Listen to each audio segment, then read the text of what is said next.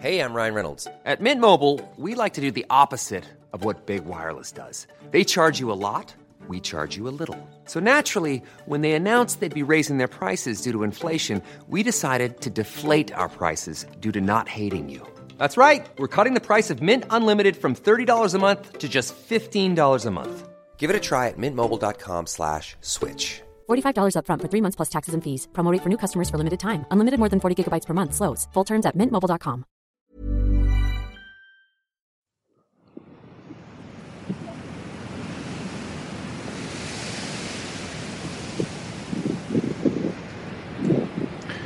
Queridos cientófilos,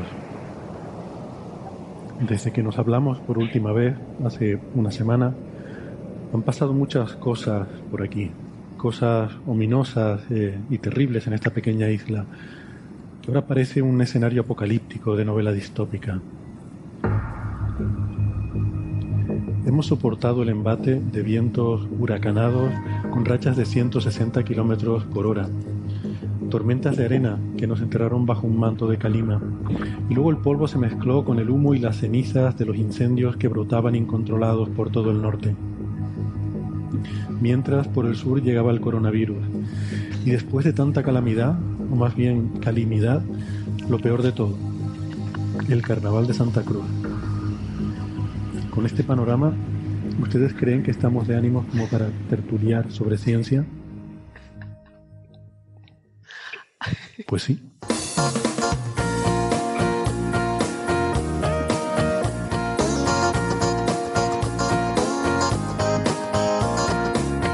Aquí comienza Coffee Break, la tertulia semanal de la actualidad científica. Newton desmiente la física de Aristóteles. Exactamente. Einstein desmiente la física de Newton. Exacto. Pero ni siquiera ustedes mismos se ponen de acuerdo. No hay una aproximación paulatina a la... Soberbios. Científicos soberbios.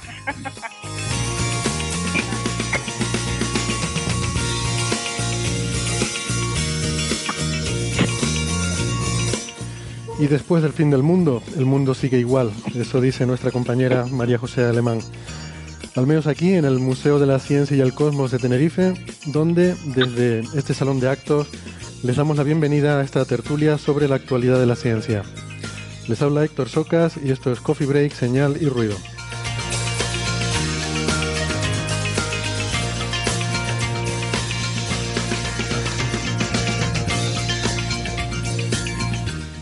Entre los temas de hoy eh, actualizaremos la información sobre el coronavirus, que parece que hay mucha gente preocupada con el tema. En el apartado No se crean todo lo que ven en la prensa hablaremos sobre esa supuesta simulación del universo sin materia oscura. Y nos iremos al antiguo Egipto porque, según la revista Nature, han tenido acceso a un trabajo aún no publicado en el que sondeos de radar podrían revelar la posible ubicación de la tumba de Nefertiti. Ya veremos cuánto hay de realidad y cuánto de hype en esta noticia. De antimateria, porque la colaboración alfa sigue midiendo propiedades del antiátomo de hidrógeno para probar la simetría CPT. Y por último, de cosmologías alternativas, porque existen trabajos recientes que sugieren que la energía oscura podría ser en realidad una manifestación del granulado del espacio-tiempo a escalas microscópicas.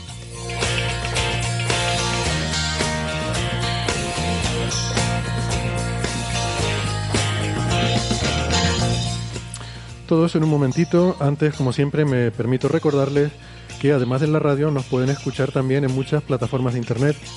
Estamos en Evox, en Spotify, en Google Podcast, en Apple Podcast, en TuneIn y en Lecton. Eh, no dejen de suscribirse, siempre les recomendamos que se suscriban para no perderse ningún episodio. Y ya saben que nos ponemos muy contentos y felices si le dan al botoncito de me gusta en su reproductor. Nuestra página web es señalirruido.com y en esa página pueden encontrar todos los episodios de nuestro programa y la información sobre cómo encontrarnos en redes sociales. Estamos en Facebook, en Twitter, en Instagram y en Facebook está el Club de Fans, que les recomendamos apuntarse.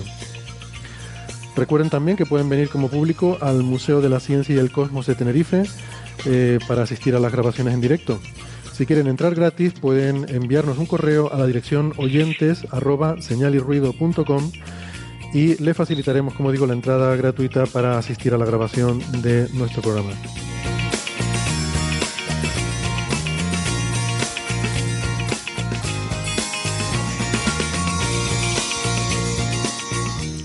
Si son más de la radio analógica de toda la vida, que sepan que en Canarias nos pueden escuchar en Icoden Daute Radio, Radio ECA y Ondas Yaiza. En Madrid en Onda Pedriza. En Aragón en Ebro FM. En Málaga en Radio Estepona. Y en Argentina estamos en las emisoras la FM 99.9 de Mar del Plata y Radio Voces de La Rioja. Radios online nos pueden escuchar en cienciaes.com, Onda Bética y en la Spanish Rock Shot Radio, la emisora bilingüe de Edimburgo, Escocia.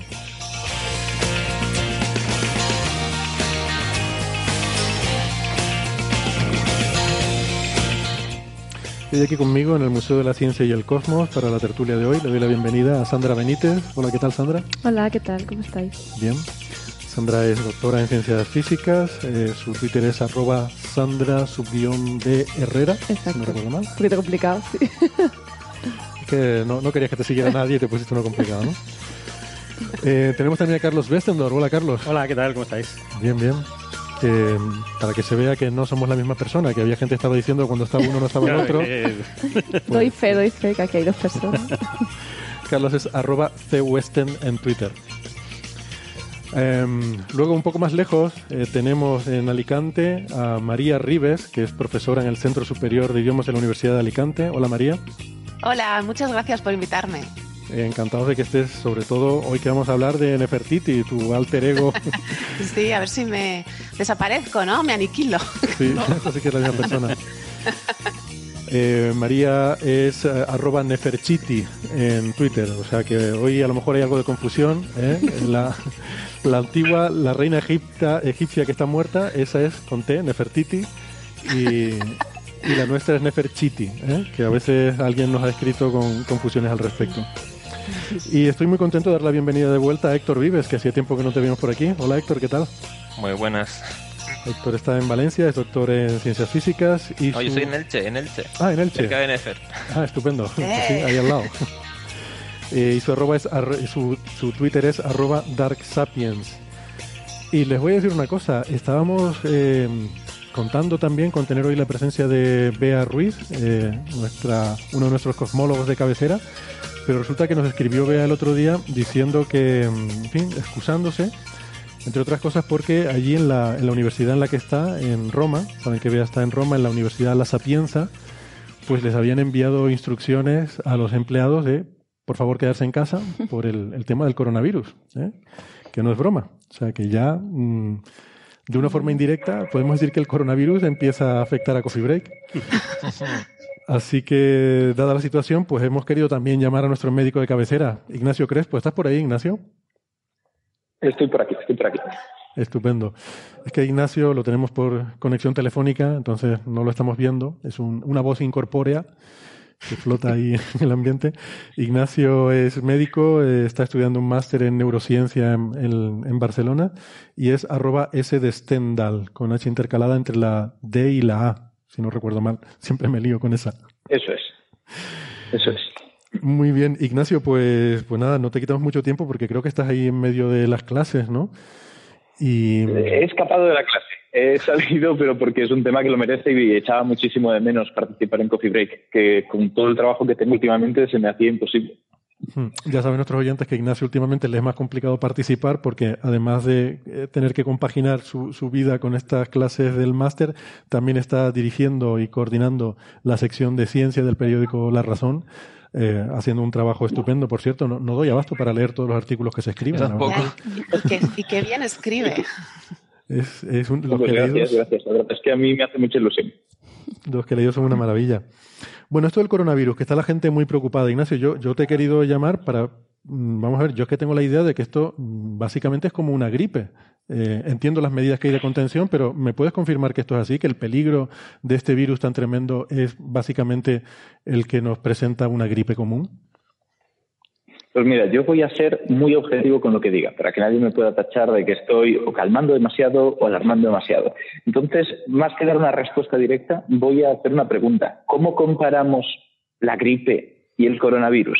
Porque hay muchísimas medidas que podemos tomar. Y hay muchas formas de medir lo que está ocurriendo con el coronavirus. Por ejemplo, si calculamos la letalidad que está habiendo, que no la mortalidad, la mortalidad es el número de muertes sobre el total de la población, y eso es muy inferior a los datos que nos dan. Nos están dando la letalidad, que es el número de muertes sobre las personas infectadas, es calculan, están diciendo en los últimos datos que está en torno a 2 con algo, 3 con poco, en función del día en el que se calcula en el mundo. Pero es que un 90 y mucho por ciento de los infectados están en, en, en China, concretamente en la región donde ha surgido todo esto. Y tienen unas medidas sanitarias muy distintas a las nuestras, además de que están tremendamente saturadas por la cantidad de pacientes que necesitan esos cuidados. Con lo que medir la letalidad general de todo el mundo y extrapolarla a nuestro país también es un error. Quedarnos con ese dato que nos suelen dar tiene sus problemas. Así que ahora mismo, si queremos hablar de letalidad en países mm, desarrollados sanitariamente como nosotros, tenemos que hablar de un 0,7%, más o menos. Ahora sí podemos hablar con la gripe, que tiene también depende del año y todo esto, pero los últimos datos del CSIC creo recordar que lo establecen en torno a un 1 con algo, no recuerdo exactamente con cuánto, pero claramente superior en letalidad al coronavirus. Y ese sí es el dato que se puede dar objetivamente. Exacto. O sea que en cuanto a la letalidad, que implica si coges el virus, cuál es tu riesgo de morir de ese virus, sin tener en cuenta ningún otro factor, es. comparable, incluso inferior al de la gripe común. Entonces, claro, es que a mí a veces la gente cuando lo compara con la gripe dice, no estás frivolizando. Digo, es que yo creo que frivolizamos el riesgo de la gripe. Como es algo con lo que convivimos, tenemos esta, esta cosa de la falsa percepción del riesgo, ¿no? Como es algo común con lo que estamos habituados, no somos conscientes de que en España, por ejemplo, mueren miles de personas al año de gripe. Eso es. El factor de estar enfrentando algo hace que lo estemos sobreescalando también. El coronavirus asusta porque no sabemos 100% cómo está reaccionando, cómo va a reaccionar en los próximos meses, pero ya estamos teniendo una tendencia suficientemente estructurada y sólida como para darnos cuenta de que está por debajo en muchas características de otras infecciones que tenemos normalizadas, como estás diciendo. Porque toda esa gente que se queja ahora del coronavirus, ¿cuántos de ellos se vacunan de la gripe anualmente? Que hay mil campañas para hacerlo, porque el riesgo existe las mismas personas que están muriendo por el coronavirus mueren por la gripe, el mismo tipo de paciente, pacientes ancianos, pacientes con inmunodepresiones, no estamos hablando de pacientes sanos, porque cuando alguien le dicen de vacunarse dice, ¿para qué voy a hacer eso yo si no me va a dar? Pues lo mismo, ¿para qué voy a preocuparme yo por el coronavirus si no me va a afectar? Bueno, pues principalmente porque estás en una sociedad y tenemos que preocuparnos un poquito todos por todos. Y hay pacientes que no se pueden vacunar, pacientes que necesitan ese control. Entonces, ¿qué hay que hacer con la gripe? De vacunas. ¿Qué hay que hacer con el coronavirus? No hay vacunas, pero tenemos prevención. Porque hay mucha gente que dice, si no es peligroso, si no es tan peligroso, ¿por qué hay medidas tan bestias? Primero, por el miedo, porque todos tienen miedo, incluso a los que más saben del tema, por esa novedad. Segundo, porque es el equivalente a la vacuna. Medidas de prevención fuertes para que aquellos que están en riesgo no tengan que enfrentarse en ningún momento al virus, para que ese virus no llegue a países en vías de desarrollo que tienen sistemas sanitarios muchísimo más precarios. Porque recordemos que hay muchos países de Sudamérica o de África que por suerte todavía no tienen infectados por coronavirus, pero una vez llegue allí, ahí se va a extender con mucha más facilidad de lo que está pasando aquí. Y ellos tienen que ser protegidos de alguna manera. Así que todas esas medidas de protección, toda esa supuesta paranoia gubernamental, que no haya la paranoia de la gente de la calle poniéndose mascarillas cuando no toca, está justificada. Exactamente, eso nos explica todas esas medidas de contención que hay, que son las que realmente causan alarma, porque la gente ve que hay ciudades enteras que están eh, en confinamiento, eh, que aquí hay un hotel en, el sur de la isla con casi mil personas que están confinadas, y eso genera alarma. Pero bueno, eh, yo creo que lo has explicado bien. Estamos intentando confinar el virus. No es porque sea tan peligroso, sino por intentar proteger a las personas que no se pueden vacunar y también por ver si se pudiera acabar con el virus mediante el confinamiento, como ocurrió con el SARS. Que entiendo, Ignacio, que, va a ser complicado, ¿no? Que eh, por el, ritmo que llevan las cosas, eh, no, mm, quizás el escenario que se plantea no, no parece que sea muy optimista en ese sentido, ¿no? Hay opiniones muy diversas y hay voces autorizadas que consideran que el virus ya no es controlable. Ojo, no quiere decir que venga un apocalipsis, quiere decir que se va a integrar en los virus que pasamos anualmente en distintas tandas. Pasamos la gripe y la gripe A cuando llegó causó muchísimo revuelo y no desapareció como el SARS, como, estamos, como el MERS. En cambio, sigue ahí, pero ya no genera ese problema, porque sabemos un poco cómo enfrentarla, cómo detectarla y porque no tiene una letalidad tan alta. Aparte hay otro tema en cuanto al confinamiento que me parece muy relevante comentarlo, porque la gente en Twitter supongo que ha visto que hay algunas personas que se consideran más o menos versadas en hacer cálculos de, de papel y lápiz que han querido modelizar el crecimiento del virus y el aumento de las muertes y se atreven a lanzar vaticinios sobre que dentro de un par de meses vamos a tener millones de personas afectadas o incluso en un año millones de personas muertas. Es una barbaridad, cálculos que han hecho simplemente viendo que el crecimiento es exponencial, que es 2, 4, 8, 16, que crece cada vez más rápido y alargándose suficiente en el tiempo. Pero aunque ahora el virus esté creciendo de esa forma, que de hecho ya hace algunas semanas que está corrigiendo esa tendencia, no va a mantenerse así.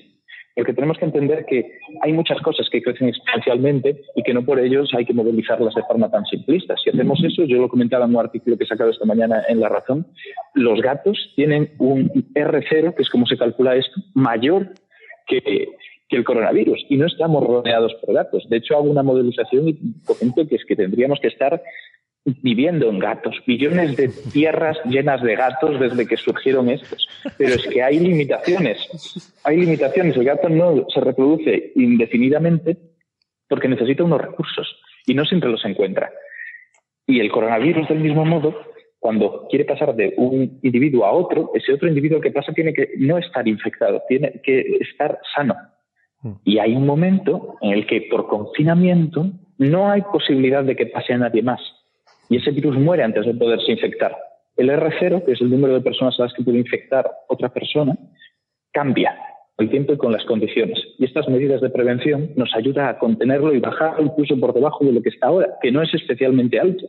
Hablan de lo rápido que evoluciona, pero es porque no teníamos medidas buenas de detectarlo, no porque el virus se contagie mucho más rápido que otras, otros microorganismos. Claro, y de hecho en China entiendo que ya el, ritmo de, infecciones eh, se ha estancado, incluso está disminuyendo. Porque eso que dices tú, no, el aumento exponencial es solo al principio de, de, eh, la epidemia, ¿no? Luego ya se encuentra con las limitaciones y ya no crece exponencialmente.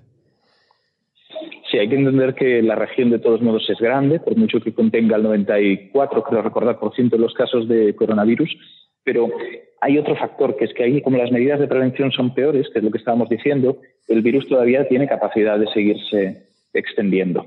Porque aquí, por ejemplo, sabemos que ante determinados síntomas, como tener tos, tener un poco de fiebre o dificultades respiratorias, y haber estado en contacto con pues, personas de Italia o de otros países infectados, tenemos que llamar preguntar si necesitamos que nos pasen las pruebas y en ese caso pues tal vez nos digan, oye, enciérrate, pasas una cuarentena de unos días, de 14 días y, lo vamos valorando. Tenemos un sistema bastante estructurado para que todo el mundo sepa cómo tiene que recurrir a, los servicios sanitarios y que el servicio sanitario sea capaz de contener esos casos individuales para no que no se extiendan más. Pero esto no está pasando tanto en China. En China, ¿quién va al hospital, aparte de la gente que está realmente eh, un conocimiento de lo que está ocurriendo. La gente que está muy grave. Y recordemos que el coronavirus, solamente un 5% de los pacientes infectados por él tienen síntomas graves. El resto es muy leve. De hecho, hay un 80% de los pacientes que tienen síntomas como los que he dicho. Te cuesta un poco respirar, un poco de fiebre y tos. Lo que tenemos con cualquier catarro que pasemos. Pero hay un 15% intermedio que tiene neumonía. Sigue siendo muy poco. Si solamente acuden al hospital en China aquellos que están realmente graves, todavía hay margen de que crezca porque muchos están escapando a los controles y tienen todavía movilidad y capacidad de seguir infectando. Muy bien, pues nada, yo creo que con esto dejamos claro el asunto. Eh, por una parte, en fin, que no hay que entrar en pánico, que estamos hablando de un, virus que tiene un peligro similar al de la gripe, eh, tenemos el problema de que todavía no tenemos vacuna, pero bueno, esperemos que en los próximos meses, un año de ese orden, se pueda desarrollar una vacuna. Y bueno, y el hecho de que sí que se, se propaga muy rápidamente, ¿no? Entonces, yo creo que con eso. Bueno, Hmm. Sí, no, no, no, tan rápidamente. O sea, se propaga rápidamente, pero de verdad que hay otras infecciones que se propagan mucho más rápido, pero que no estamos vigilándolas con tanto cuidado. La gripe se propaga muy, muy rápido, pero cada caso de gripe nueva no es una noticia. Aquí lo vemos con bombo y platillos cada vez que ocurre. Y una cosa sobre lo de la vacuna, es verdad que puede que se acabe desarrollando, pero hay que reconocer que va a ser complicado. No tenemos todavía vacunas, vacunas contra ninguna cepa de coronavirus, mucho que se ha intentado, y la buena noticia es que con toda la presión que ha existido durante estas semanas, muchas investigaciones han enfocado a tope para conseguir saber por dónde tirar y dónde empezar a investigar esta vacuna. Que la clave suele ser conocer la estructura del virus, sus propiedades y hay sospechas de que podríamos estar ya en un buen camino para desarrollar antirretrovirales, bueno, perdón, antirretrovirales, antivirales y vacunas que puedan contenerlo. Pero ya digo que puede que ni siquiera en unos cuantos meses, que tarde un año y algo o incluso más. Lo importante es que existan esas medidas de prevención, que es lo que hay con la gripe, y sobre todo que desaparezca la paranoia, porque la paranoia está siendo ahora mismo lo más peligroso de todo. Ya hemos visto en las noticias que un médico en Málaga, creo recordar, quería robar 300 mascarillas para llevar a su pueblo. Eso deja sin existencias al hospital. hay gente que está desvalijando farmacias y que hay muchos pacientes que sí necesitan las mascarillas que no pueden encontrarlas y ponérselas. Lo mismo con el gel hidroalcohólico, que de hecho se están revalorizando en Amazon y en un montón de sitios precisamente porque quedan pocas existencias. Se está haciendo negocio con ello y eso causa un problema. Entonces tenemos un montón de efectos problemáticos, pero que no vienen directamente de la infección, vienen de cómo la gente está viviendo la infección. Un fenómeno social que está causando el daño, no el virus. Pues sí, el miedo se propaga más rápido que cualquier pandemia. En fin, muchas gracias, eh, Ignacio. Eh, te dejamos volver a tus clases. Gracias por estar este ratito con nosotros. Yo rápido. Nada, gracias a vosotros. Hasta luego. Chao. Hasta luego. Venga, un abrazo. Hasta luego. Bueno, pues, pues muy bien. Espero que nos quedemos un poco más tranquilos eh, en el sentido de que, bueno, no es que no sea algo preocupante, como decía Ignacio, tenemos que preocuparnos porque hay gente que es vulnerable y tenemos que proteger a, esas personas vulnerables y de ahí las medidas de confinamiento y demás, ¿no? Sobre la eh, gripe quería comentar yo que a mi madre es médica. Pues se encuentra con cosas de estas y, claro, ella cuenta que años después a cuando se armó todo el revuelo con la gripe A, ha habido incluso más casos aún de este tipo de gripe. Claro, lo que pasa es que ahora se cuenta como una gripe estacional más. Claro. al ver que tiene la persona, pues con gripe A dice que sigue saliendo muchísima gente. Es que son los dos escenarios, básicamente. Está el escenario SARS y el escenario gripe A. El mm. escenario SARS fue eh, una infección, creo que empezó en 2003, que se consiguió con estas medidas de contención acabar con el virus, porque Mm, va deteniéndose la, infección hasta que llega un momento que ya eh, el virus no se, no se propaga más y se termina extinguiendo. Básicamente hemos extinguido la enfermedad, es lo que ha ocurrido. Y luego está el, otro escenario, que es el de la gripe A, el famoso N1H1, que fue un virus que no se pudo contener, se acabó expandiendo por todo el mundo y pues sí, está en todo el mundo. Eh, y de vez en cuando pasamos una gripe fuerte y resulta que era el N1H1 famoso este. Sí, pero que la gente no lo sabe. O sea, hay, ha habido un caso que dice, ah, se confirma que no tenía coronavirus eh, del 2019, tenía gripe A. Y la gente se asusta porque dice, hoy vuelve la epidemia de gripe A otra vez. y no, es que la tenemos ya endémica. Convivimos con, con ella. Claro. Bueno, eh, oye, estos días hemos conocido la noticia del fallecimiento de Katherine Johnson, que fue una de las mujeres importantes en el desarrollo del, del, programa Apolo, en el cálculo de las trayectorias, y por eso me gusta que, haya podido venir Sandra un ratito para ver si nos puede hablar de, esta figura, ¿no? Mm.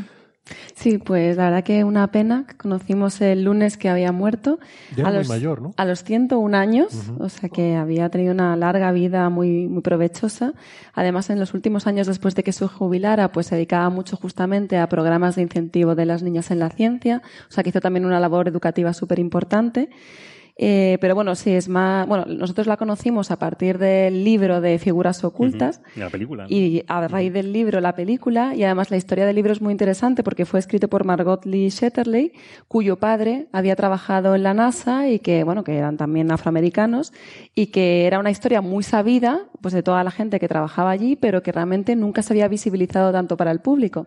Entonces ella hizo una labor de investigación muy interesante de este grupo de mujeres que trabajaron allí en los años 50 50-60 y, y, bueno, destacó tres figuras en, esa, en ese libro y luego en la película y obviamente una de las que más destacaba era Catherine Johnson, ¿no?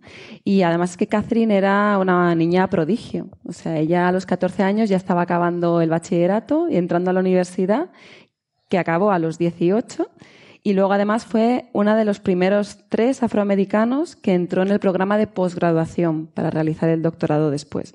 O sea que fue realmente pionera, niña prodigio y brillante en todo lo que hizo, ¿no? Eh, yo he estado mirando un poquito su biografía y tal, y lo que sí que he visto es que mm, se había dedicado un tiempo a la docencia, ya se casó después de su doctorado, se dedicó a la docencia, y solamente en 1953 que empezó a trabajar en lo que todavía era la NACA y no era la, NASA, eh, y es porque se enteró justamente de que se estaban buscando trabajadoras afroamericanas para el departamento de, de, cálculo. Y bueno, ya se postuló, consiguió entrar y fue ahí donde ya empezó a realizar esas grandísimas aportaciones a toda la carrera espacial. Ella, de hecho, primero entró en el departamento de guía y navegación, simplemente haciendo cálculos como computadora humana, y solo años después, ya en los 60, es cuando empezó a trabajar en el grupo de trabajo del espacio, que eran ya los que estaban realmente con ese plan de enviar al hombre a la Luna. Y bueno, realizó varios proyectos. Eran cálculos a mano, ¿no? Sí, sí, sí, con papel milimetrado, eh, lápiz, porque no Había ordenadores, claro. Tenían unas calculadoras mecánicas que sí que usaban en la época, pero, pero vamos, era todo papel y, lápiz, o sea que, y, la cabecita que tenían, tremendo. que se hace raro, o sea, desde el punto de vista de la época, decir calculadora humana es, o sea, ellas eran las primeras, oiga, las calculadoras de ordenador llegaron después. Sí, sí, ellas fueron las que testaron los, los ordenadores, ¿no? Que llegaron después. Sí, sí, sí. Pero que, lo que se llame calculadora a la máquina es porque se las llamaba a estas mujeres calculadoras, no al revés. Exactamente. Mm. Y nada, pues eh, eso, ella después empezó a trabajar en estos programas ya de cálculo de órbitas, de trayectorias, sobre todo los puntos de retorno de todas estas misiones espaciales. Eh, lo primero que hizo fue trabajar en el, calculó el ángulo de despegue del vuelo suborbital de Alan Shepard, que fue el primer estadounidense en el espacio. Esto fue en 1961. Y luego ya en 1962 empezó a trabajar en el programa de Atlas 6, eh, que es el que hizo, bueno, pues que John Glenn pudiera ser el primer ser humano que orbitó eh, la Tierra. Y está esta historia tan graciosa, ¿no? Que también se ve en la película, de que él fue, bueno, el que necesitaba confirmación de ella para montarse, ¿no? en la cápsula. No sé si John Glenn fue el primer ser humano o el primer norteamericano también que se puso en órbita. Tal vez fue el primer norteamericano, porque había habido un ruso antes, ¿no? Que había estado en órbita. Sí, sí, sí. cierto, cierto. y creo que John Glenn eh, pidió que ella, por favor, personalmente calculase la, trayectoria, si no, no. Si no, Eso sí es cierto que no. La cosa es que la NASA había empezado a meter su. Espera un momentito, porque yo, eh, había una pregunta por aquí, pero no sé si era la, corrección esta de lo que hablamos, ¿no? De Gagarin. Y, es que en algunos, en algunos periódicos sí que sale John Glenn, sí que salió en la época como el primer primer, estado, o sea, primer ser humano que orbitó porque le convenía mucho a esa propaganda a Estados Unidos. Pero creo que había habido un ruso antes que, lo, había no sé Si Gagarin, vamos a ver, Gagarin fue el, primer ser humano en el espacio. No sé si llegó a completar una órbita. Creo que no. Creo que sí, ¿no? Una órbita. Creemos que sí, sí. Hizo una órbita entera. O sea, sí. Sí. Vale. Eh, ah, vale. Shepard, que fue el primer norteamericano, no orbitó. Fue un vuelo suborbital. Fue, fue suborbital. Sí. Mm. Sí, sí, sí. De todas formas, o sea, todos los logros espaciales antes de pisar la Luna, es fácil acordarse de quién fue, los soviéticos. Sí, eso sí. sí, sí. sí, sí los primeros en algo que fuera antes de la Luna eran los soviéticos. Y luego se acabó la carrera, que es lo que yo siempre digo. Sí, luego cuando llegaron a la Luna, ah, ya hemos ganado. Sí, es como cuando haces una carrera con un niño, ¿no? Hasta aquí, ay, perdí, pues hasta allí, no, hasta allí, hasta, hasta que gano yo y entonces se acaba la carrera, ¿no? Bueno, pues eso que estábamos comentando de, John Glenn eh, es porque la NASA empezó a introducir estos eh, ordenadores gigantescos de IBM que ocupaban una habitación entera pero claro, no funcionaban del todo bien, había que programarlos, eh, se paraban muchísimo, se quedaban atascados y entonces parece que en la trayectoria del vuelo de John Glenn pues no estaba muy convencido él de que hubieran hecho bien los cálculos y dijo que no se montaba hasta que ella no, no hiciera la comprobación, ¿no? Y efectivamente ella hizo todo a mano, tardó horas en hacer esa comprobación y finalmente pues él se quedó tranquilo y pudo, pudo montarse en el cohete. Y luego ya más adelante empezó a trabajar en el programa Lunar Orbit Rendezvous, justamente para calcular ese punto de retorno, eh, tanto de la cápsula Eagle, de cómo se acoplaría luego al, a la nave Columbia y cómo regresaban los dos de vuelta a la Tierra. O sea que, bueno, pues hizo, la verdad que ella fue la que llevó el hombre a la luna, ¿no? Que qué bonito, que una mujer llevó el hombre a la luna. A mí eso me encanta. Es muy bonito, sí, la verdad que he dicho así. Suena, suena poético. Eh, estupendo. La verdad es que mm, algún día a lo mejor podríamos coger un rato para que Sandra nos cuente más cosas sobre mujeres en ciencia, porque eh, diste una charla aquí en el Museo de la Ciencia el 11 de febrero, haciendo un repaso histórico que, me pareció mm, eh, muy, muy interesante y, que aprendí muchísimas cosas que no sabía. Y, estaría muy bien, porque veo que el, otro día, ¿no? Cuando hicimos el, comentó muy breve, sí, claro era la idea, pero luego nos fuimos por otro lado y al final. o sea que, Yo creo que también sería interesante eh, ver también las dificultades que han tenido, ¿no? Porque estar en una persona afroamericana tiene doble discriminación por ser mujer y afroamericana. Y, contar un poco cómo consiguió llegar, porque fue muy complicado. No, no podía estudiar matemáticas, no, no, no estaba a su disposición por ser mujer y además afroamericana, ¿no? Y, dejó los estudios, luego los retomó, es decir, que, y luego siempre ella se ha considerado una persona muy normal, es decir, y seguro que lo era, en el sentido de que, que muchas veces sacamos como eh, mitos, pero quizá hay que conocer toda la trayectoria y todas las dificultades porque, porque también es importante saber que todo el mundo puede llegar si realmente se lo propone, ¿no? Eh, y las mujeres también, por supuesto. Entonces, eh, contar toda la historia, ¿no? de, los problemas, ¿no? Catherine, en varias entrevistas, cuenta que su padre la había educado en esta concepción de que ella era igual que todo el mundo, no mejor, era simplemente igual que todo el mundo. Entonces no tenía ese complejo que a veces se ve que tienen las poblaciones discriminadas, ¿no? Entonces ella fue capaz de ir pues poco a poco esos obstáculos que le iban apareciendo, eh, superarlos, ¿no? Y desde luego era una, imagínate si para las mujeres en la época ya era difícil acceder a una carrera científica, pues las mujeres afroamericanas negras mm. era imposible. Y todo el tema este de las anécdotas del baño, ¿no? De que no podías ni siquiera usar el mismo baño. Yo me imagino hoy en día. un baño diferente para las calculadoras afroamericanas y otro baño diferente para las, para las, eh, blancas, Claro, claro. Y otro diferente para los hombres. Exactamente. O sea que era, era la leche. era una cosa vamos, lo piensas ahora y se te ponen los pelos de punta. Carlos, cuando dices que ella quería estudiar matemáticas y no pudo, ¿esto es porque el college no aceptaba mujeres? No aceptaba mujeres, eso, efectivamente. a mí me sorprendió leyendo sobre Vera Rubin que eso hasta los años setenta y pico, no sé si ochenta, algunas de las universidades importantes en Estados Unidos eso ocurría. No aceptaban mujeres.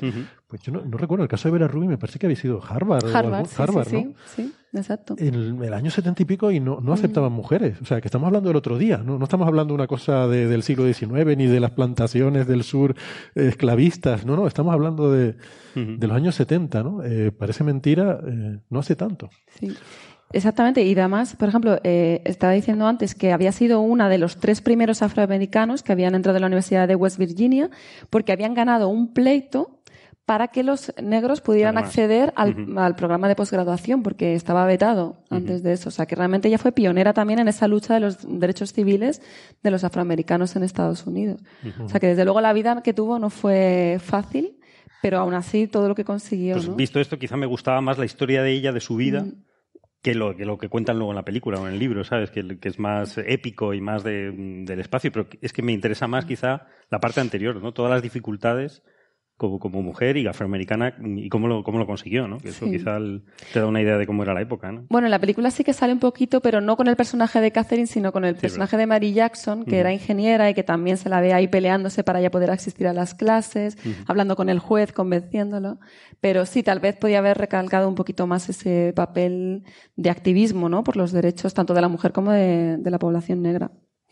La verdad que una pena que, bueno, que la hayamos perdido, pero queda en nuestro recuerdo como una inspiración. Yo creo que no solo para nosotras, sino también para, para todos. Para todo el mundo, sí, para superar dificultades y, y, hacer cosas que uno quiere hacer eh, salvando los obstáculos que le pongan por delante, ¿no? Muy bien, pues muchas gracias Sandra, que sé que tenías otras cosas que me hacer. Me tengo que ir, sí, pero bueno, que la próxima ya me quedo todo el programa. Ha sido un placer estar aquí, como siempre. Muchas gracias, por invitarme. Venga, hasta luego. Bueno, más cosas. Esta realmente la teníamos para la semana pasada, pero como hemos tan liado se me olvidó sacarla. Y tiene que ver con el TMT, el telescopio de 30 metros, donde saben que, que tiene tantos eh, problemas, ¿no? Hay tantos conflictos en Hawái con la construcción de este telescopio que de hecho, bueno, desde 2015 prácticamente que debió haber empezado supuestamente la construcción, pues ha estado parado. Primero se le revocó el permiso, luego se le volvió a conceder, pero eh, ya en 2018 cuando se le dio el permiso, pues eh, eh, los manifestantes se plantaron en la carretera de subida a la cumbre de Mauna Kea y no permitían el paso de los vehículos. Bueno, hubo ahí un problema, entró la policía a saco, detenidos, eh, Hubo un lío monumental porque detuvieron a 30 de los eh, ancianos venerables de las comunidades étnicas de, de los aborígenes australianos. Total, que al final se llegó ¿Qué, dije? Australianos. Perdón. Te fuiste. Me fui y muy lejos además, ¿eh? porque uno puede parecer que, bueno, es ahí el Pacífico también, pero está muy lejos. no, hawaianos, hawaianos.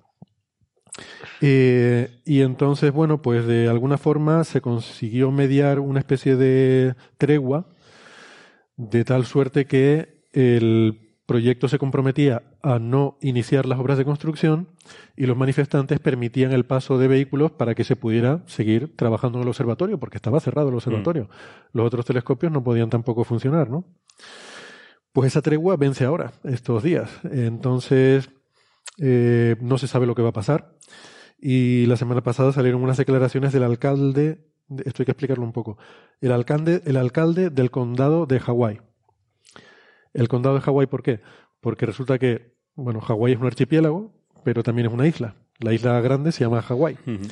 Para evitar confusión, llamamos, la llamamos la isla grande. Se suele llamar la isla grande para no decir Hawái.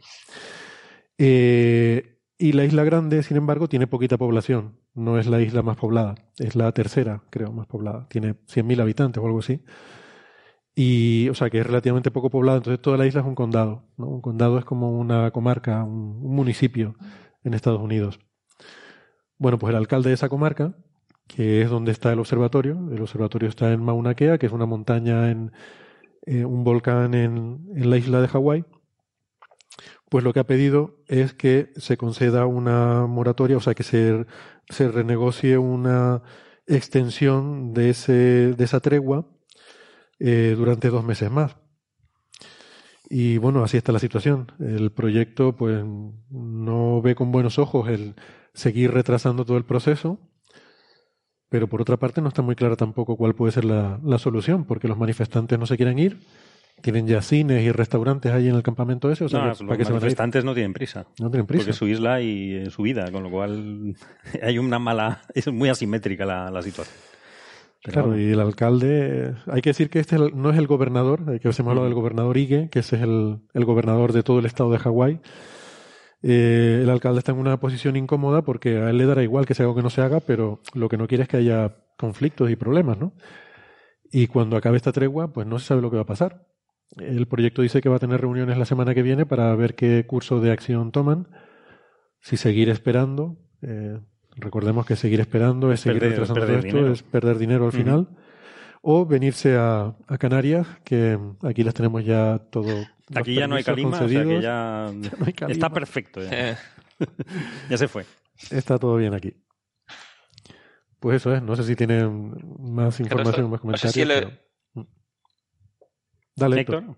Quería decir que no sé si el tema de la calima y los vientos tan fuertes habrán estado mirando los del consorcio TMT pensando. Mmm... Ya. Hombre, pero que no, son cosas. Claro, son cosas que pasan. las condiciones en La Palma realmente son menos favorables que las de Mauna Kea para el telescopio. Hmm, pero por la altura, básicamente, la diferencia de altura, ¿no?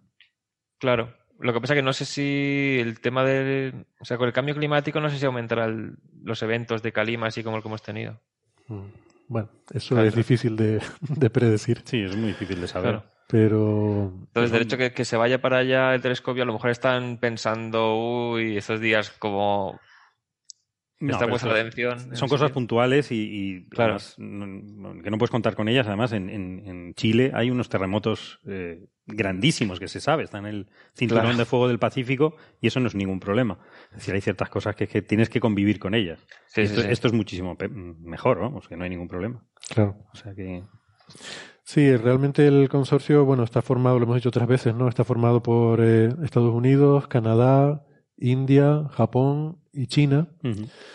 Eh, que sepamos, Japón es el país que más se opone a cambiar de sitio. Eh, Canadá creo que también. Sí.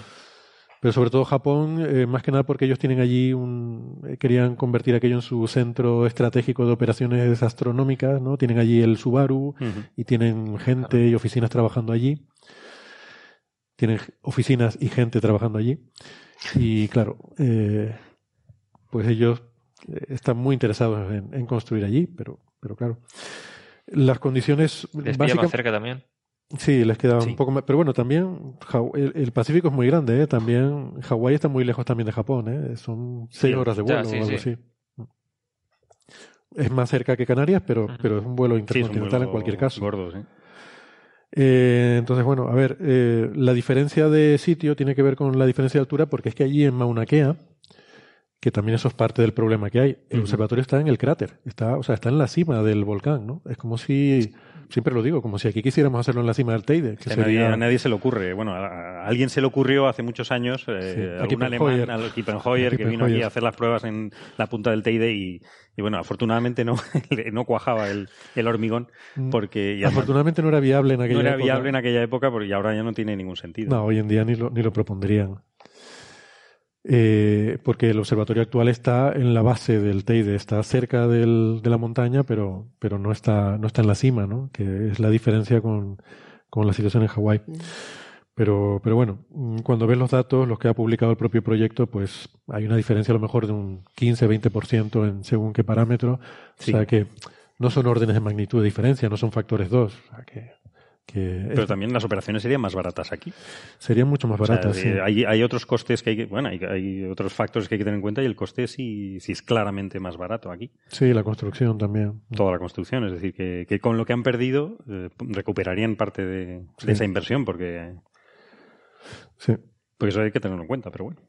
Sí, luego está todo el problema de la tensión social con la que vas a tener que convivir, ¿no? Además, Yo creo que dentro de la propia comunidad astronómica hay un debate muy grande sobre ese tema eh, bueno, hay muchos astrónomos que se oponen a la construcción del telescopio en Hawái porque mm, consideran que hay que, en fin, que un proyecto científico no debe hacerse eh, con la oposición de una no se debe de una fracción importante de la población. Es que no, se debe, no se puede imponer. Es decir, si no has convencido, lo has hecho mal.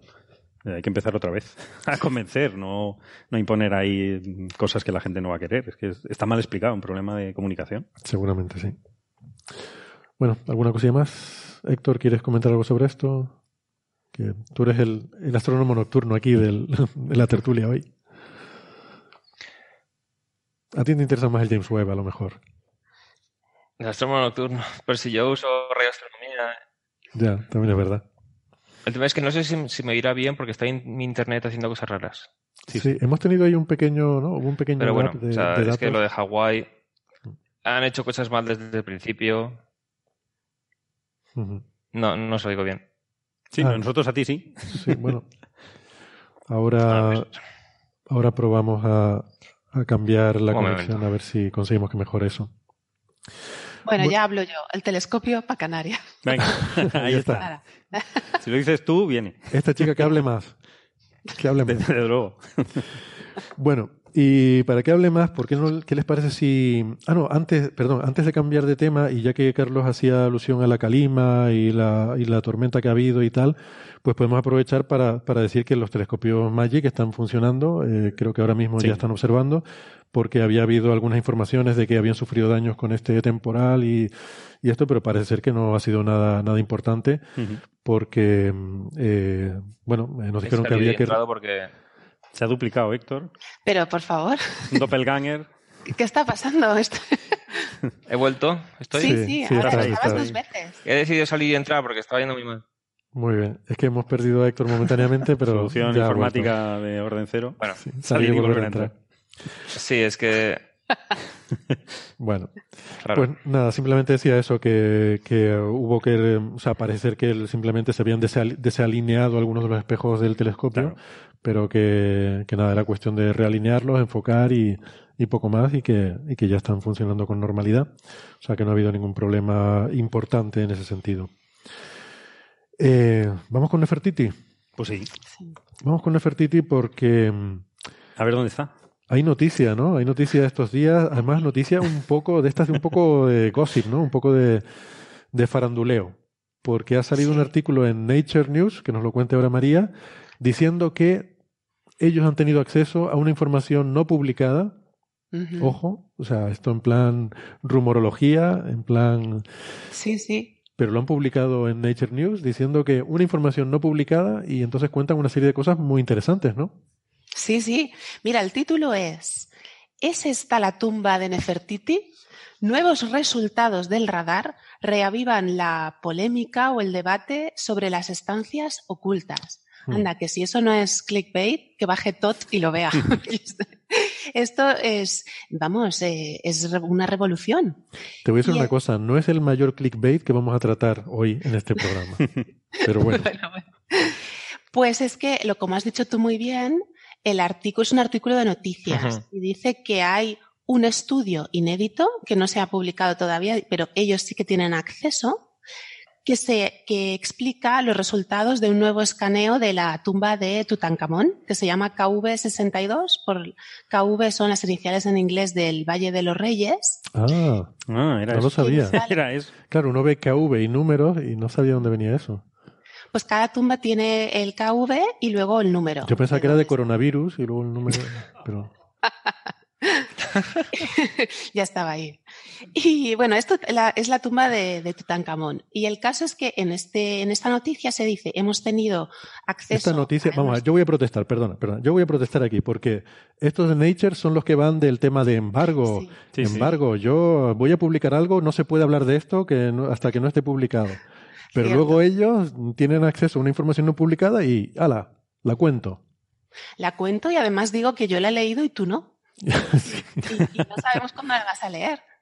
Y termina, bueno, aparte los, los resultados que dice es que hay una posibilidad, existe la posibilidad de que haya una estancia más allá de los muros de, de la tumba. Pero que han intentado contactar con el, el SCA, que no les ha, niega todo conocimiento, que eso es, el SCA es el Consejo Supremo de Antigüedades egipcio, por las siglas en inglés, que no es el Ministerio de Antigüedades, que es lo que, lo que nosotros conocemos. El Consejo Supremo de Antigüedades eh, ha existido desde siempre, desde el siglo XIX. Y al, principio seguro que esto sí que suena, se llamaba el Servicio de Antigüedades. Y estaba dirigido por arqueólogos tanto franceses como, como egipcios. Por ejemplo, Marie Thomas Pero lo, lo, dirigieron. Pero el Ministerio de Antigüedades se creó a partir del Consejo. Y el ministro de Antigüedades más famoso, ¿quién es? Egipcio. El ministro de Antigüedades, no sé, Tufir Hawat. Este, el, Tufir Hawat. ese, ese, el asesino. El maestro, el maestro de asesinos. No, pero aclara esto que se va a decir la gente que, he dicho que es un asesino. No, no, no. Estamos hablando de Tufir Hawass, no de, no de cómo se llama este. Zahi Hawass. Exactamente, Zahi Hawass. Hawass.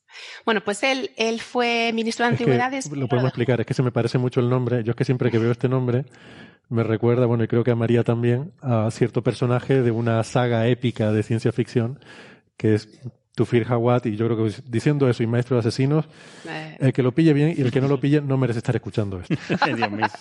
el que pueda que te siga, ¿no? El que pueda, exacto. Y el que no, que corra. bueno, pues te cuento que en el escaneo de la tumba nos dicen que han utilizado un GPR, que yo esto no sé si se traduce por georradar o radar de penetración terrestre. Sí. Ahí los científicos soberbios. Bueno, esto es geofísica, entonces. Geofísica. Eso a duras penas de ciencia, pero bueno. Astronomía no es. Pero, pero la bueno, en otros planetas sí. claro. Bueno, la cosa es que esto, este, este georradar lo que ha revelado es que hay una estancia pero separada, no tocando, no lindante con las paredes de la tumba. Porque eh, todos conocéis a Nicolás Reeves, que es inevitable pensar en él, un hombre que en 2015 publicó un artículo precisamente sobre el enterramiento de Nefertiti, se llamaba La tumba de Nefertiti, entre interrogaciones. Lo tengo por aquí. ¿Lo tienes ahí? Él había hecho un escaneo de la tumba porque ese es. Es casi un relato corto, ¿eh? Muy detallado, con fotos, con diagramas. Dibujitos tenemos que hablar mucho de Nicolás Reeves, porque él vio que había unas irregularidades en las pinturas, entonces se encargó un escaneo a esta empresa española que se llama Factum Arte, que tiene sede en Madrid, en Londres y en Milán y escanean obras de arte para poder tener un mayor acceso a ellas.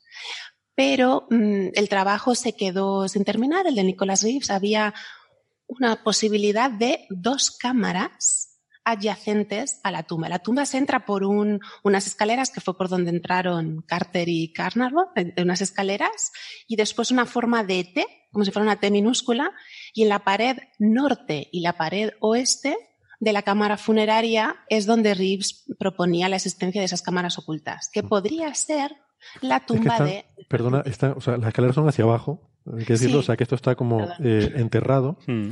Eso y, Para que la gente entienda, ¿no? Entonces hay un corredor y ese corredor termina en la cámara de que se conoce, ¿no? La, que, que bueno, que es la cámara de Tutankamón, supongo que lo podemos decir ahora, o como se, como se llame. Bueno, tienes el, el, el, Tenemos el audio. Tenemos el audio. Ponemos... Venga, pónselo. explica, primero, explica primero el audio que me has enviado. Es que María me envió varios audios eh, ayer. Así sin avisar, toma. Y me dijo, estos audios pueden ser interesantes para comentar mañana. Coméntanos qué significan pues estos audios. Pues tengo un alumno egipcio, ¿vale? María y sus alumnos, ya, Esto, ya tiene una historia en el programa. Y, y, le hice pronunciar ciertos nombres, como los diría él. Claro, él es egipcio, pero él habla árabe, el árabe egipcio, que no es el egipcio antiguo. Aunque, no, claro. bueno, están dentro del mismo filo lingüístico, pero el caso es que le, hice pronunciar estos nombres y era muy curioso. Se lo mandé a Héctor porque cuando pronunciaba los nombres escritos con nuestro alfabeto occidental, lo decía de una manera, pero cuando lo pronunciaba en árabe, lo pronunciaba de otra manera, haciendo unas pausas muy importantes en, la composición de los nombres. Pon el de Tutankamón. Venga, esto es como dicen ellos, Tutankamón. Tutankamón. Espera, lo repito. Sí. Tutankamón. Tutankamón. Tutankamón. Es como tres palabras, ¿no? Son tres palabras. El, el tut, tut creo que es la imagen, pero no te lo puedo afirmar. Yo cuando mm. era pequeña pensaba que Tutankamón era el rey Tut, vida eterna de Amón, porque Ang es la vida eterna, que es esta cosa que... Esa cosa, sí. Ah, no es que el jamón es vida eterna. sí, eso es lo primero. Sin jamón no hay vida. Pero luego cuando ya... Hola, hay, pero no vale la pena. sí, hay una vida más barata, pero esa ya no es vida. Entonces, luego leyendo, descubrí que Tutankamón significa eh, la, la, viva imagen de Amón. Por lo que yo creo que Tut es imagen, pero como no soy experta en jeroglíficos, que leo cuatro cosas, no, no puedo afirmar. Pero son tres palabras. de hecho, a él se llama el rey Tut, el faraón niño, que murió prematuramente. Y por esto viene toda esta polémica, porque la tumba de Tutankamón, primero tenemos que decir que le costó mucho a Carter encontrarla porque estaba enterrada ya. Le costó mucho, ya sabéis la historia, encontrar esos primeros escalones de las escaleras que bajan hasta la cámara funeraria. Como que había sido sepultada por tierra y parecía que era la roca madre. Entonces, la tumba en sí es, por así decirlo, demasiado pequeña para tumba real y el, todo el ajuar funerario que tiene es demasiado rico. Y la hipótesis es que él murió, mm, tenía 17 y 18 años, antes de, su tiempo no estaba preparado su, su, enterramiento y se aprovechó la tumba y el ajuar de otra persona para enterrarlo, como pues desgraciadamente como pasa hoy en día, si alguien muere prematuramente, pues no tenemos, no tenemos los preparativos hechos. Entonces, este, este ajuar tiene demasiado, bueno, todos conocéis el ajuar de, de Tutankamón, la máscara funeraria, y Nicholas Reeves andaba detrás de la idea de que era la tumba en realidad de Nefertiti. Pero Nefertiti, ah. tienes el audio de Nefertiti también. Sí. Venga. ¿Quieres que lo ponga? Ponlo. Mira, esto es como, como dice, eh, ¿cómo se llama tu alumno? Samer. se llama Samer. Vale, pues esto es como dice él, Nefertiti. Nefertiti. Otra, espera, otra vez. Divertiti. Que es más una V que una F. Más una V, ¿no? Y además como con una I al principio. Nefertiti. Y una I larga, Nefertiti, porque ese es el, verbo. Bueno, el caso es, la tumba, ¿por qué piensa Nicholas Reeves que estaba ahí Nefertiti? ¿Por qué los de Nature vuelven a decir, esta es la tumba de Nefertiti? Nefertiti era la mujer de Akenatón. ¿Tienes el audio de Akenatón? Tengo, tengo el audio. Agentun. Agentun. Agentun. Sí, importante con esa U final. Nefertiti ya sabéis que es eh, muy famosa, muy misteriosa, muy bella. Precisamente su nombre significa la bella ha llegado. Y como no sabemos nada de su vida, ni de su infancia, ni de cuándo nació, ni dónde está su tumba, es uno de los personajes más misteriosos y siempre se fantasea con encontrar esa tumba. Su nombre mismo. Nicholas Reeve, perdona, llegó a decir que el hallazgo de la tumba de Nefertiti sería el mayor hallazgo de la historia de la arqueología. Exactamente. Ahí es nada. O sea, Nicholas Reeve es, uno, es probablemente uno de los egiptólogos más eh, eminentes eh, del mundo. Sí. Eh, sí, y dijo también que tenía que ser una prioridad de la investigación egiptológica, encontrar esa tumba. Pero yo creo que estoy hablando de muchas cosas a la vez y no lo estoy organizando. El caso es que volvemos un poco para atrás. De este, esta noticia Vamos a hacer una cosa entonces, para, para reagruparnos y reorganizarnos. Eh, paramos un momentito para tomar un café, nos pensamos cómo queremos retomar el hilo argumental. Que, sí, porque estoy hablando de todo a la vez. Admito, no, no, no, admito mi culpabilidad que te estoy dispersando por todos lados con mil tonterías que voy diciendo. Que me disperso. Y eh, entonces lo que hacemos es que nos despedimos en este punto de los oyentes que nos están escuchando por la radio, invitándoles a que si quieren eh, seguir escuchando la conversación, que tenemos todavía este tema y otros más muy interesantes que tratar, que nos busquen en el podcast, que ahí tenemos la versión extendida, y si no nos despedimos hasta la semana siguiente. Pero si no, si nos escuchan en el podcast, no se vayan, que ahora va a haber un lapso espacio-temporal en el cual nosotros vamos a hacer una pausa para un café, pero ustedes ni se van a enterar, porque esto es una, es una fluctuación cuántica del espacio-tiempo que para ustedes como que seguimos ahora. Volvemos enseguida.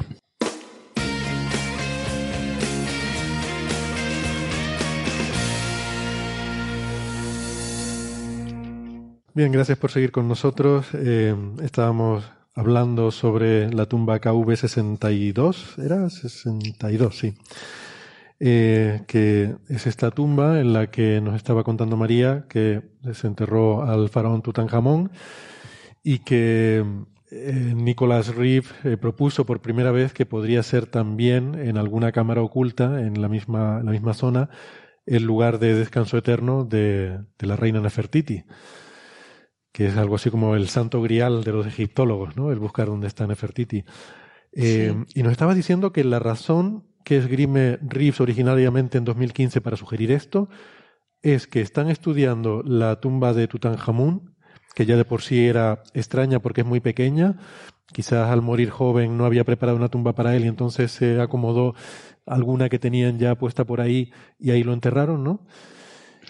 Y esa es un poco la historia, ¿no? Y entonces, en ese scan tridimensional que estaba haciendo esta empresa, que se le había encargado para tener digitalizado toda esa tumba tan interesante, pues eh, en base a ese scan, eh, Reeves eh, encontró algún tipo de indicios que le sugerían que podía haber algo más. Sí, exactamente. Hicieron un scan, una tomografía por infrarrojos. Eso está en la página web de, Factum Arte, que es esta empresa que, que, escanea obras de arte. Tienen un apartado donde explica todo lo que hicieron con la tumba de Tutankamón para la investigación de Reeves.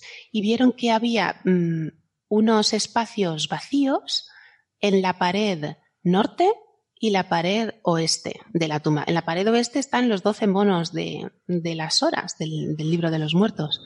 Y en, y en la pared norte está la, representación del rey yendo al otro mundo, la apertura de la boca.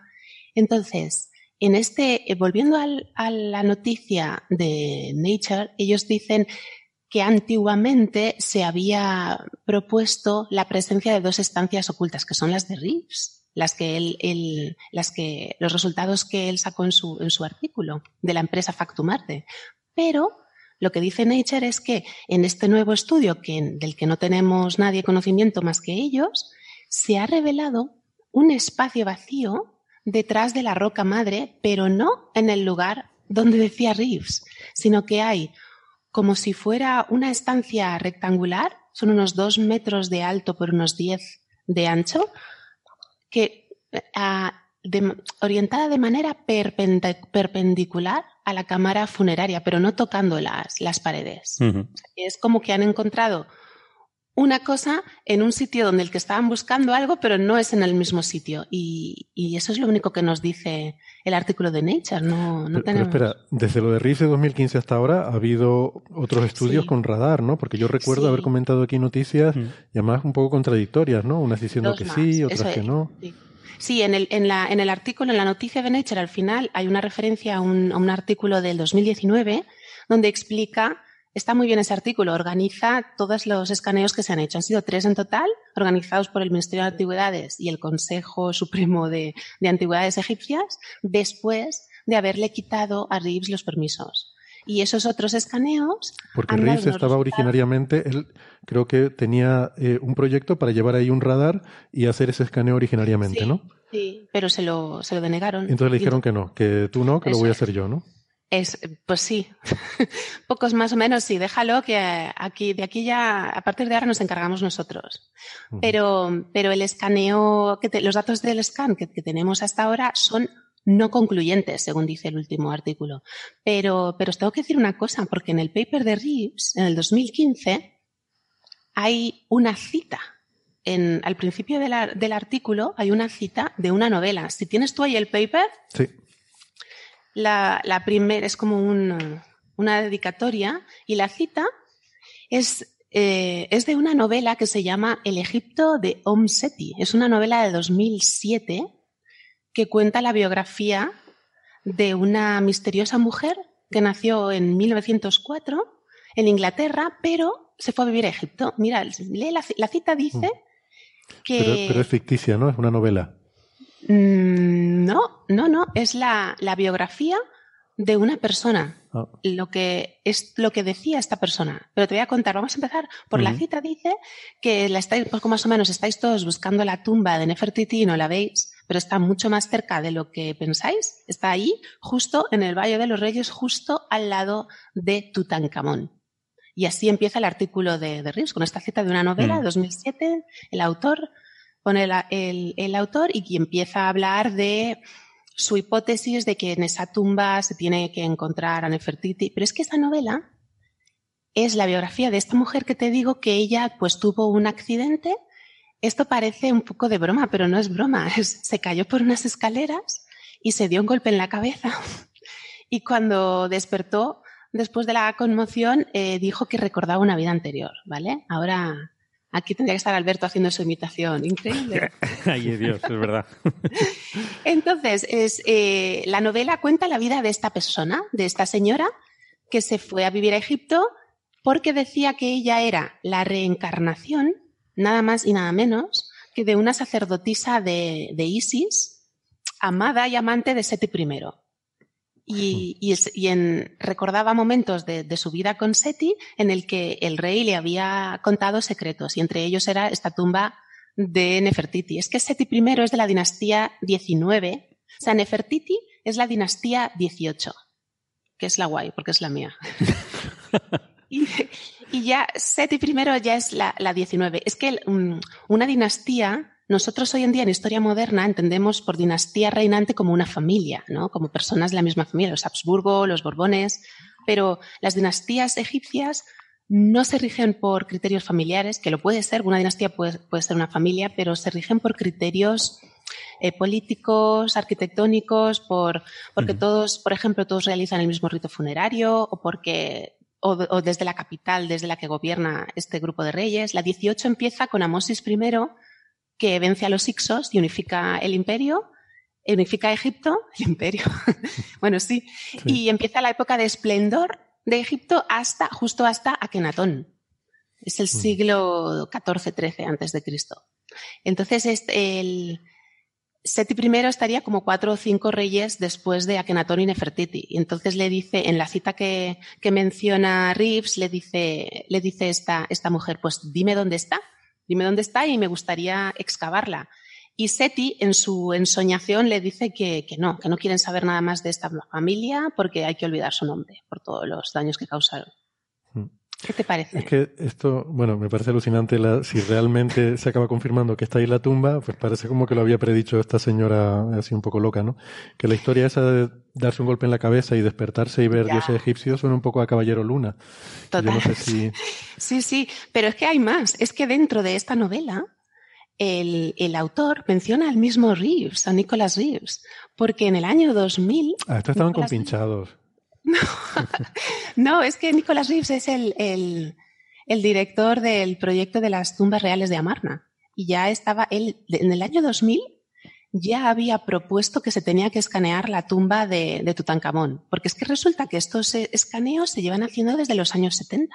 pero sin, sin saberse los resultados y también con medios pues menos potentes que los que tenemos hoy en día. Hmm. Ya. Es que hay que decir que tú mencionabas antes que Nefertiti es un personaje muy misterioso, que se sabe muy poco y tal. Es que eh, esto es porque coincide con el, reino de Amarna, que es este periodo, que es un periodo desconocido en gran medida de la historia de Egipto, porque fue un periodo maldito hmm. del que se quiso borrar toda, toda memoria de su existencia, que fue un periodo en el que hicieron una transición religiosa de, de la adoración de los dioses tradicionales a, a la adoración del sol que pues, pues, yo no entiendo por qué veían eso con malos ojos. No, no, claro. es lo correcto. Es lo correcto. Hombre, porque les cortaron el suministro de riquezas y de poder a todos los sacerdotes de Amón. Eso ya. Claro, eso fastidia, ¿no?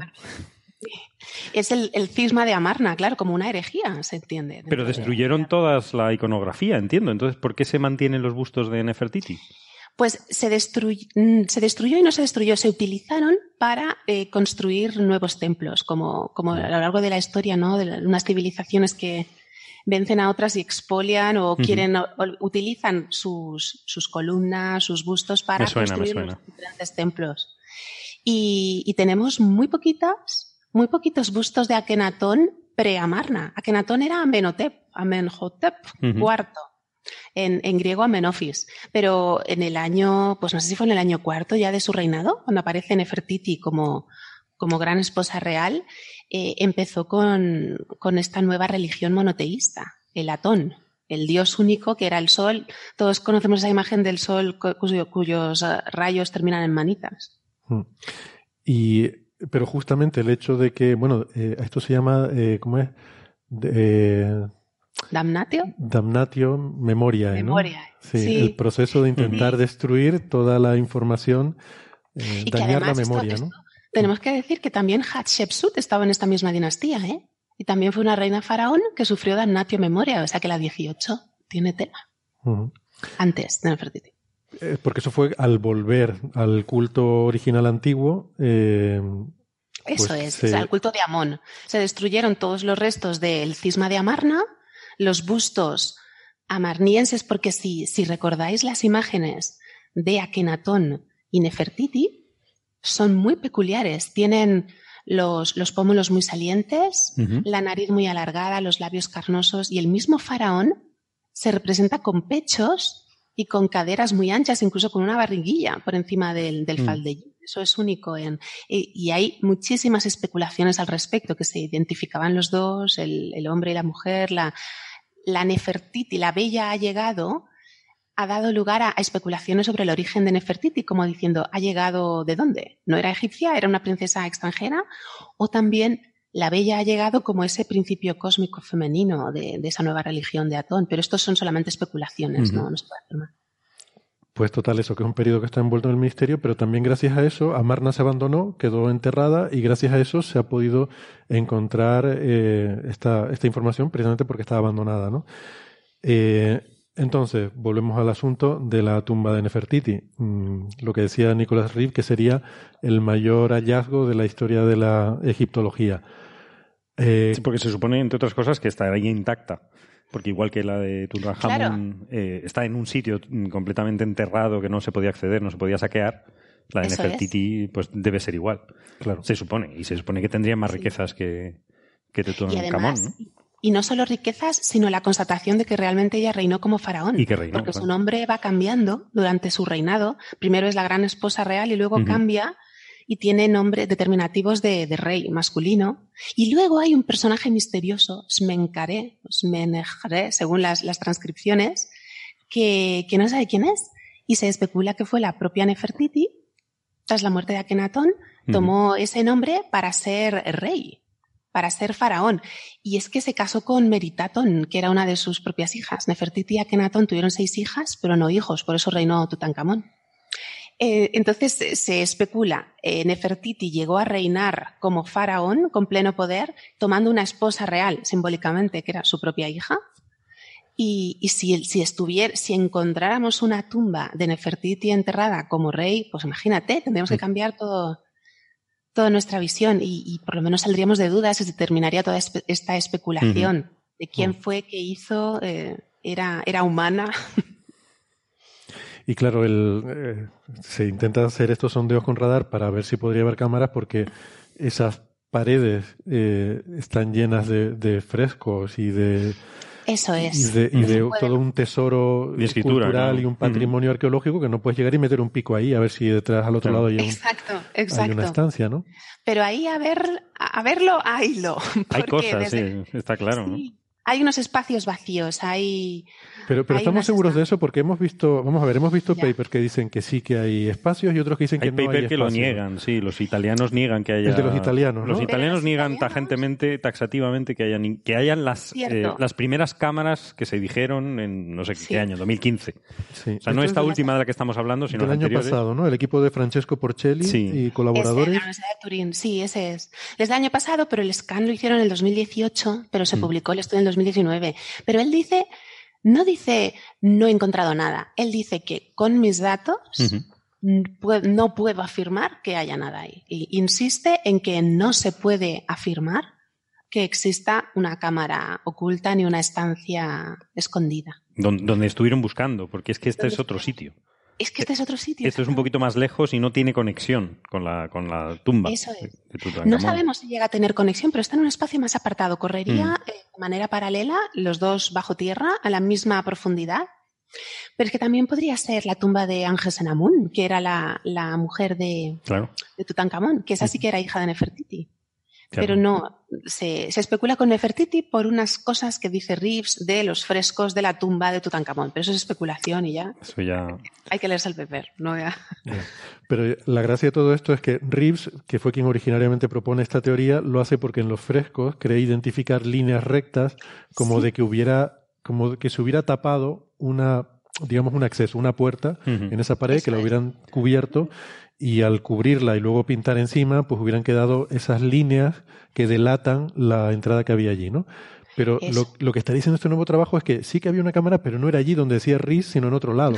Con lo cual, Pero, sin embargo, si miras el, el dibujito que hay en el artículo de, de Nature, en la noticia, se llama La Cámara de los Secretos, The Chamber of Secrets. Si ves en el, el, el esquema que hay, menciona la posibilidad de esas dos estancias que lo llama cámaras de almacenaje, que son precisamente las que describía Reeves. O sea, e- en este nuevo estudio al que ellos han tenido acceso y nosotros no, en ese diagrama, aparte de la nueva estancia que, que está en un sitio donde no habíamos buscado, se postula también la existencia de esas otras dos habitaciones detrás. Porque, como has dicho tú muy bien, las pinturas muestran unas líneas que, que parece que han sido sustituidas, como si fuera un truco de los constructores de tumbas para evitar el, el saqueo.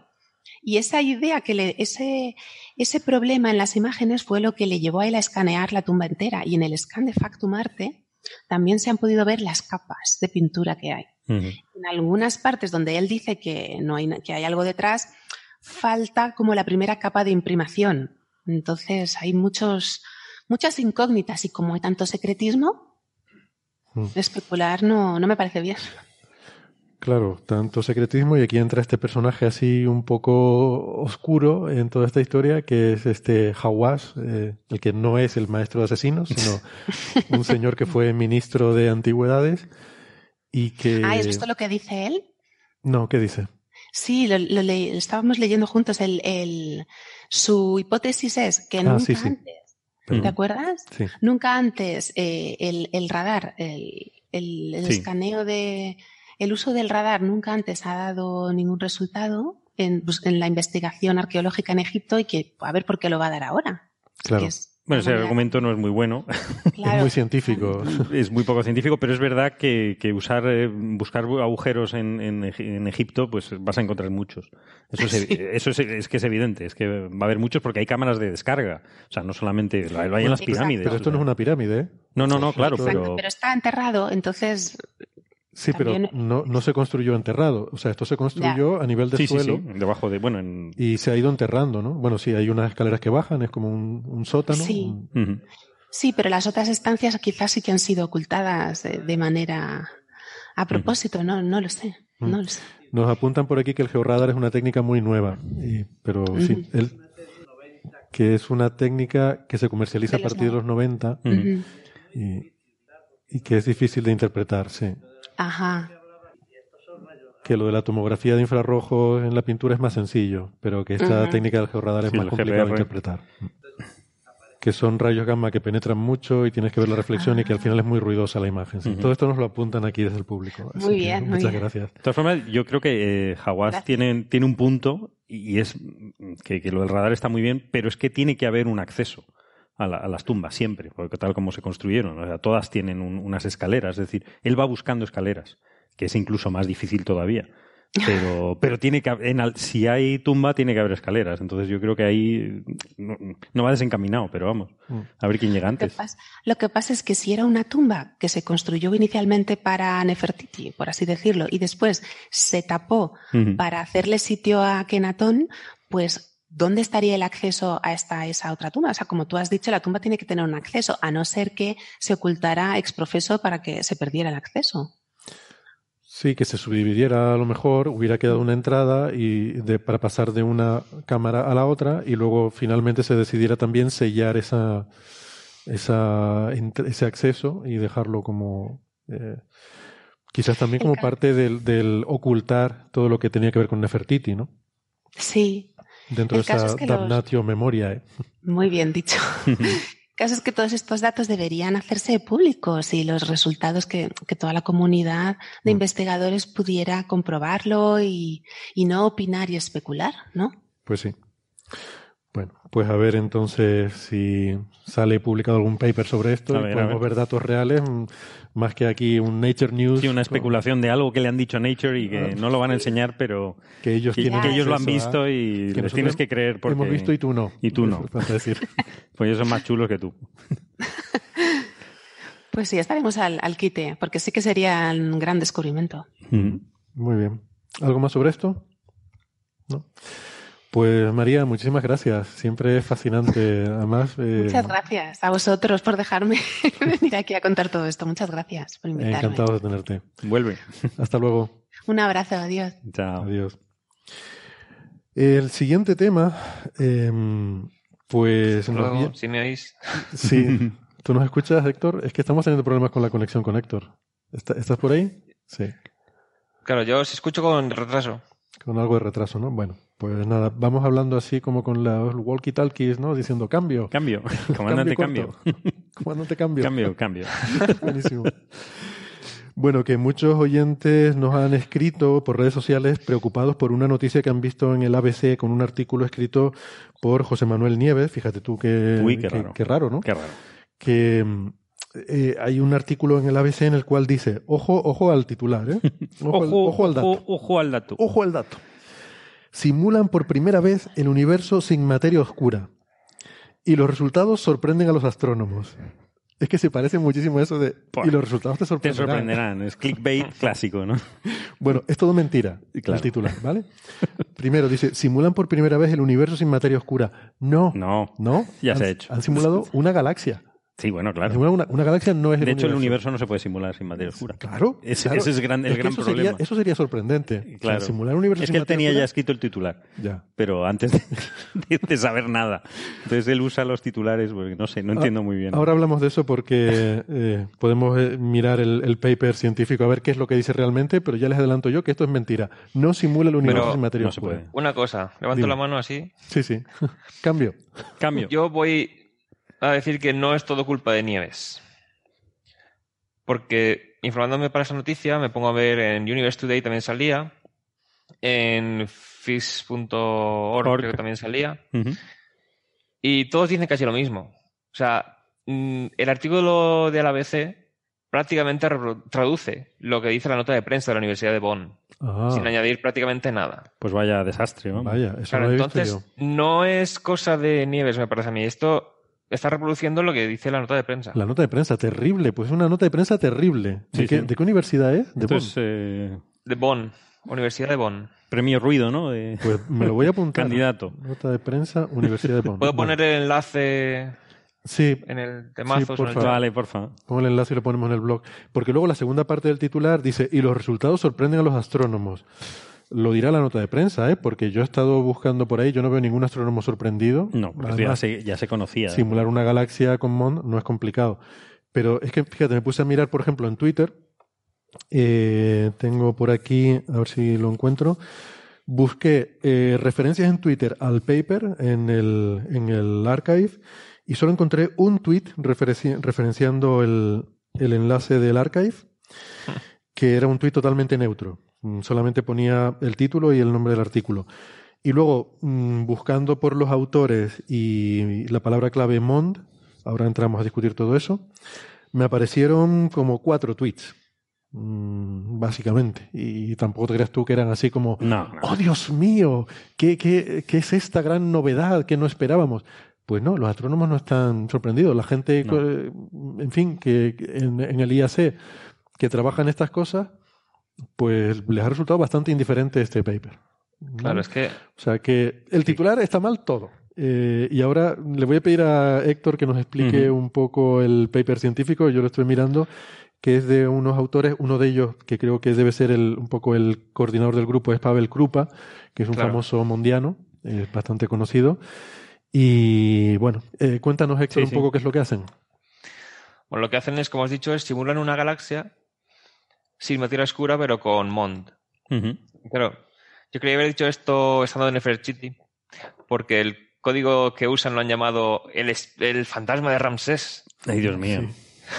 no, es que resulta que hay un código público para simular galaxias con varias temas de hidrodinámica, formación estelar, etcétera, se llama Ramsés y al adaptarlo para poder calcular con MOND en vez de con física newtoniana, pues lo han llamado el fantasma de.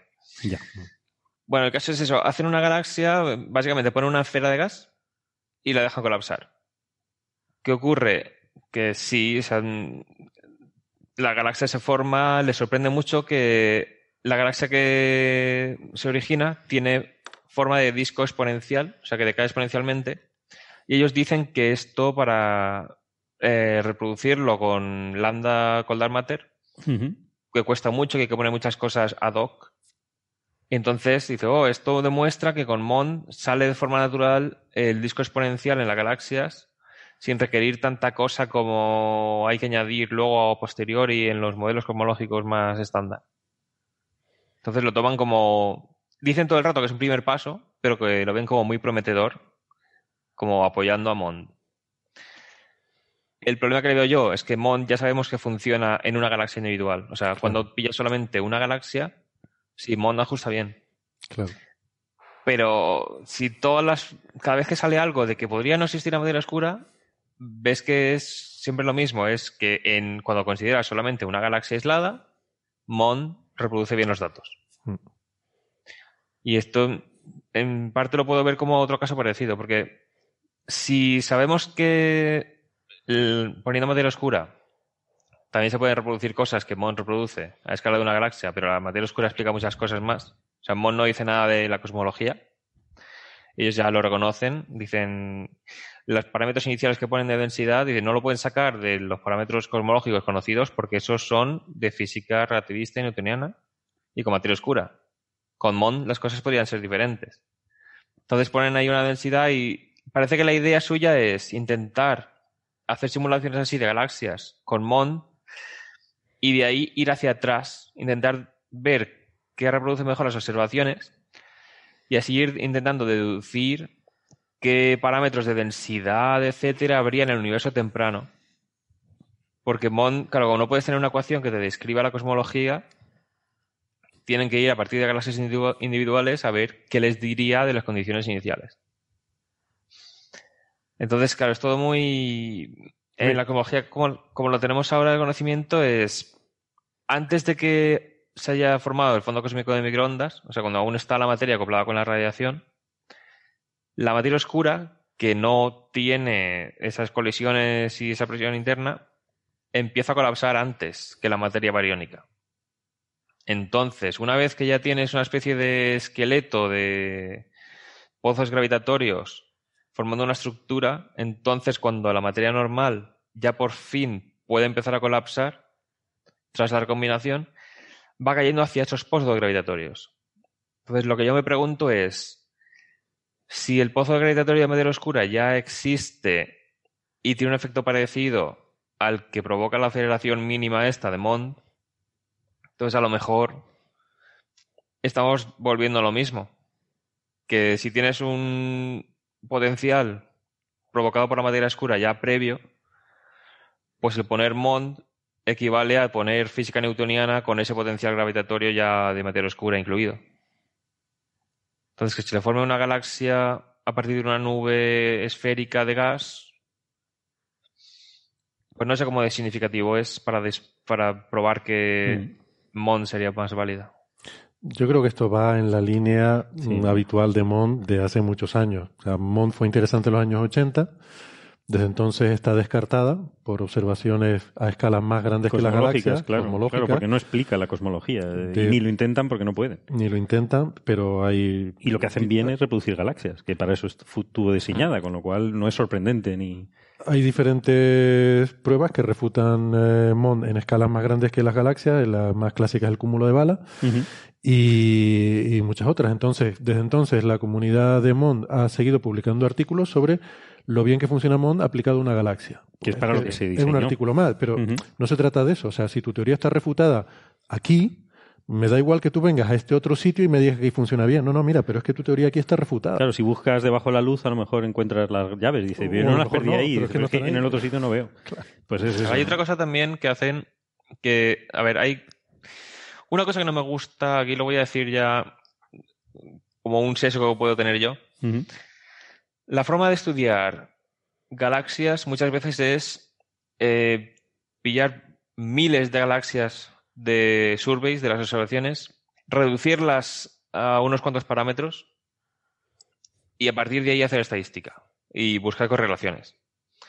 Entonces hay una serie de correlaciones que se dan, por ejemplo, la velocidad de dispersión con la masa del agujero negro central o o el tamaño del disco con otro parámetro. Entonces, los defensores de Mond dicen que con Mond sale mucho más naturalmente algunas de esas correlaciones que con los modelos cosmológicos que incluyen materia oscura y la contraste cosmológica, etc. ¿Qué ocurre? Que ahora Francis el otro día enlazó un artículo, le he dado retweet creo que esta mañana yo, en el que se ve que analizando los datos mejor, una de esas correlaciones MOND no la reproduce tan bien. Como que hay una diferencia de más de 5 sigma entre la correlación en las observaciones y la que predice MOND. Sin embargo, en el artículo este de grupo en el que estamos diciendo la simulación de la galaxia, usa eso como argumento de que MOND funciona muy bien no solo en galaxias individuales, sino en correlaciones de parámetros. Mm. Entonces, hay cosas que parece que son propiedades emergentes, que no vienen provocadas directamente por la teoría concreta de la gravedad, que Mond sí que se las provoca el potencial gravitatorio concreto, pero se está viendo que podrían ser cosas que dependen de muchos factores y acaban siendo así por, por temas más complejos, que no es una cosa fundamental que describa la galaxia. A todas estas no, hemos dicho que Mond se refiere a esta clase de ah, teoría que intenta, son teorías alternativas según las cuales la materia oscura no existe, eh, sino que simplemente es que la gravedad no funciona como la, como la gravedad la entendemos, sino que, bueno, pues que hay que añadir un término, hay una aceleración mínima que solo se nota a escalas de, de galaxias, ¿no? Sí, es Pero bueno, dinámica newtoniana modificada, MOND. Sí, esa, esa, es la... y que, en galaxias, pues, eh, efectivamente está diseñado y funciona bien, pero más allá no. y hay, que decir una cosita, que la nota de prensa de Bond está mal traducida.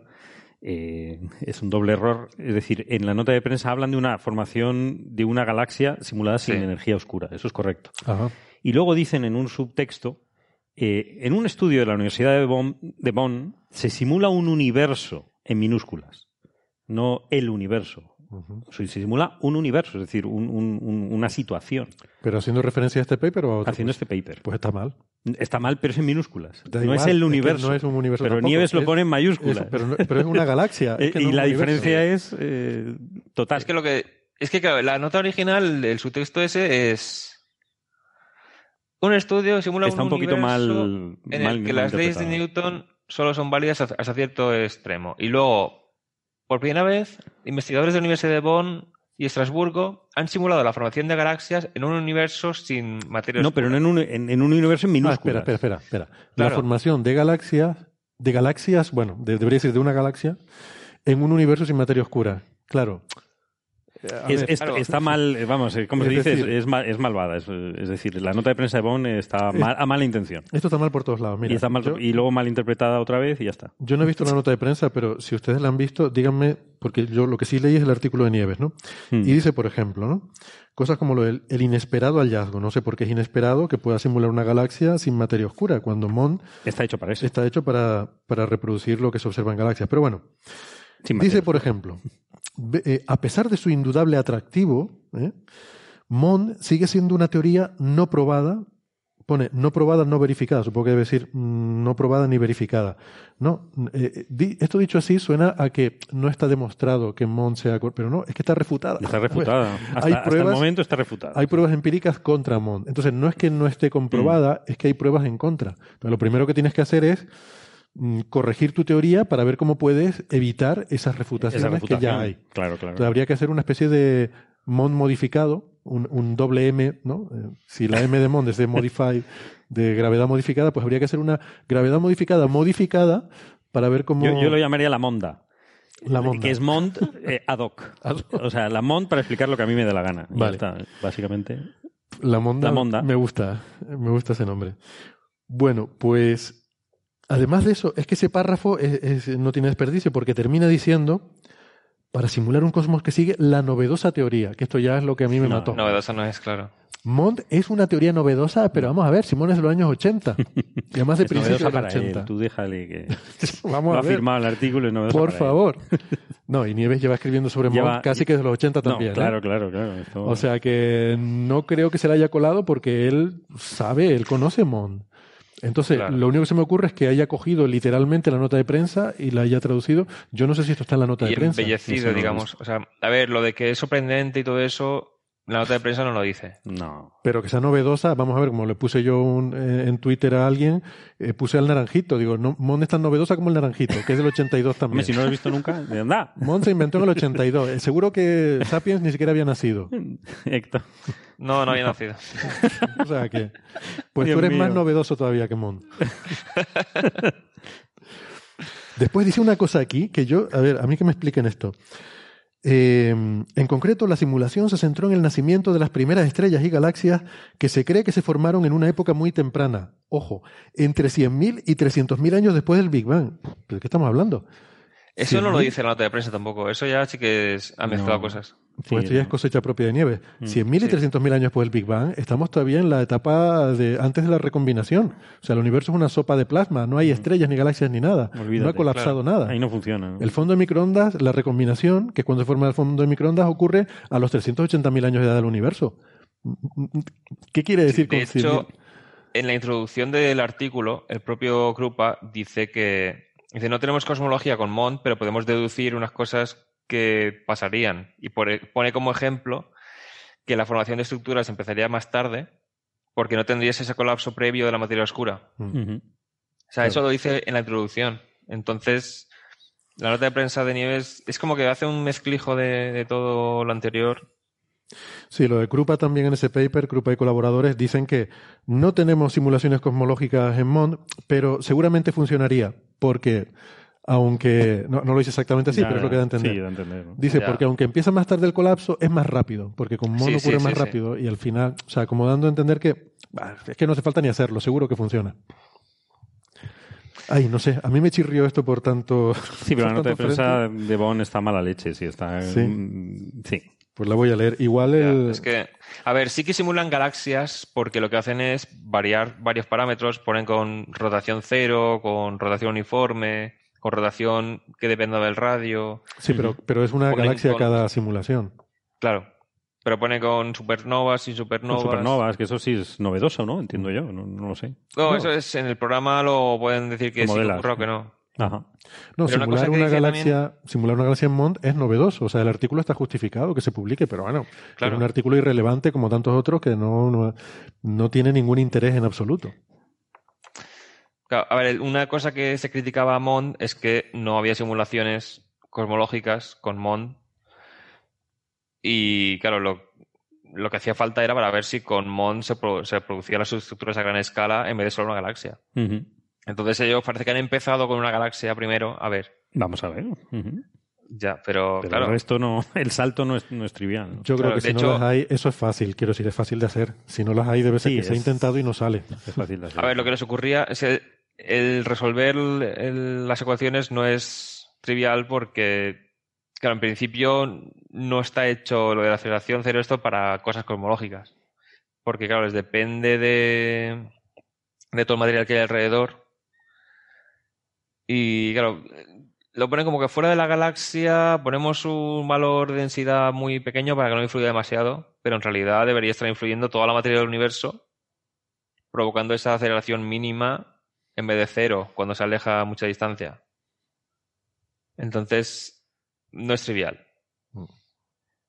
De hecho, o sea, claro, el código que usan es modificado para que con MON pueda calcularse y lo hacen con una aproximación lineal, tampoco lo hacen con el MON, con la fórmula entera porque si no, no podían implementarlo. Hmm. Entonces, yo qué sé. Eh, es una galaxia. Claro, cuando ponen potencial newtoniano en vez de Mond, como es sin materia oscura, dice, ves, aquí no sale la curva de rotación que se vuelve plana, sino que es kepleriana, o sea, decae con la distancia, va rotando todo más lento, que es lo que se esperaba, porque querían ver si, o sea, qué parámetros hacían que provocase lo que observaban. A ver, como artículo, pues está bien. Lo que pasa es que no demuestra. O sea, en los titulares que ha habido es: se pueden formar galaxias como las actuales sin necesidad de materia oscura.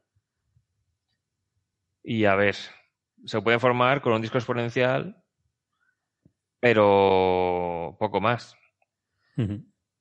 Y ellos también hacen otra cosa. Dicen, como hay, como le sale el disco directamente, una cosa que tiene la cosmología actual es que esperaríamos que para una determinada masa de materia oscura en el halo hubiese una determinada masa bariónica y los de mucha masa y también los de muy poca masa tienen como menos materia bariónica de la que correspondería. O sea, la proporción de materia oscura es mucho mayor. Entonces hay que introducir en los de mucha masa, resulta que el agujero negro central empieza a emitir mucha materia hacia alrededor, lo calienta el gas impide que colapse todo hacia el centro y por lo tanto la galaxia que se forma no tiene tanta materia bariónica como se esperaría si no se hubiera este fenómeno. En las galaxias de muy poca masa parece que son las supernovas que también expulsan bastante gas y acaban formándose con menos estrellas, menos cantidad de gas de la que esperarías con esa cantidad de materia oscura. ¿Qué dice Krupa? Dice, ah, esto con MON no hace falta.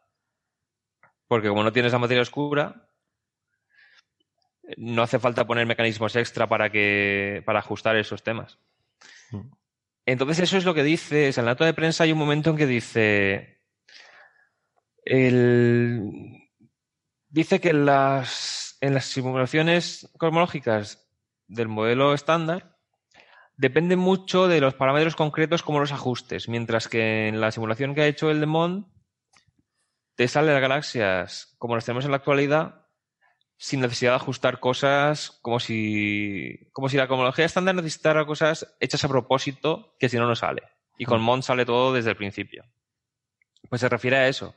Se refiere a cómo pongas el feedback del agujero negro expulsando materia, cómo pongas la cantidad de supernovas que hay.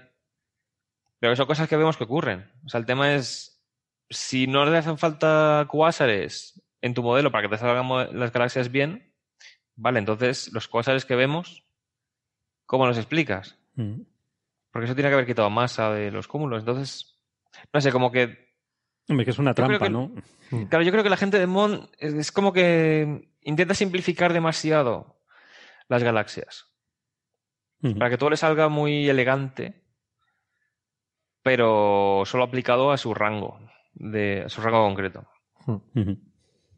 Entonces, yo siempre me acuerdo muchas veces de la historia de un. Eh, iba a decir un compañero, pero o sea, no iba a mi clase, pero lo conocía de la universidad y estaba haciendo, no sé si el máster o ya cosa de doctorado en Mont. Entonces expliqué que muchas cosas de lo que se supone que son los problemas que tiene la materia oscura se acababan resolviendo si tú incluías la física bariónica en la simulación. Que había veces que se formaban demasiados subhalos de materia oscura o la concentración era demasiado alta en el centro del halo y una vez incorporabas las explosiones de supernova que movían el gas a otros sitios, la, materia bariónica afectando a la materia oscura por gravedad también, porque se distribuye de forma distinta por los procesos hidrodinámicos, etcétera, entonces ya esos problemas de la materia oscura no, no lo eran tanto. Entonces me respondió, pero la materia bariónica no debería tener mucha influencia, ¿no? Porque el, rango de alcance es muy bajo. Claro, estaba pensando en la interacción fundamental. Si la materia es neutra, pues el electromagnetismo lo, descartas, porque a gran escala la carga eléctrica no, te está moviendo cosas. Y la fuerza nuclear fuerte y débil, fuera del átomo, no influyen. Con lo cual, solo importa la gravedad a escala galáctica. Mm. Entonces, como que no tenía en cuenta. Eh, estoy hablando, creo que era estudiante de máster todavía, entonces no es algo que se aplique a todos los de MON, pero como que tiene una visión así de la parte más compleja de la formación de galaxias, como que tienden a simplificarla. No sé. Sí, porque ellos juegan con modelos muy simplificados. Eh, entonces, claro, evidentemente bueno, no sé, yo creo que es que no ha evolucionado mucho. Desde los años 80 siguen intentando explicar rotación de galaxias y cosas así, y de galaxias individuales además, y de vez en cuando les sale bien y publican un paper no, si no está mal, el resultado es bueno, es decir, está bien simulado y parece interesante, pero para eso estaba diseñado. Es decir, no es sorprendente. No es sorprendente. Fantástico, sigan, sigan para adelante y hagan cúmulos. refutada a escalas mayores. Y está refutada a escalas mayores y sigan trabajando. Tú fíjate, como yo digo siempre, si es que el problema es que luego la gente se radicaliza y se vuelve más papista que el Papa, pero el mm. tío que inventó Mont, que se llama Milgrom, que es un mm. israelí, eh, pues ya admite que, que sí, que debe haber materia oscura, pero bueno, él dice que solamente... Algo, admite que hay algo. Algo hay. si solamente escala... el cúmulo bala, con Mon dice, no, si Mon también explica el cúmulo bala. Mm. Pero la explicación es incluyendo una cantidad de materia oscura menor que la del modelo estándar.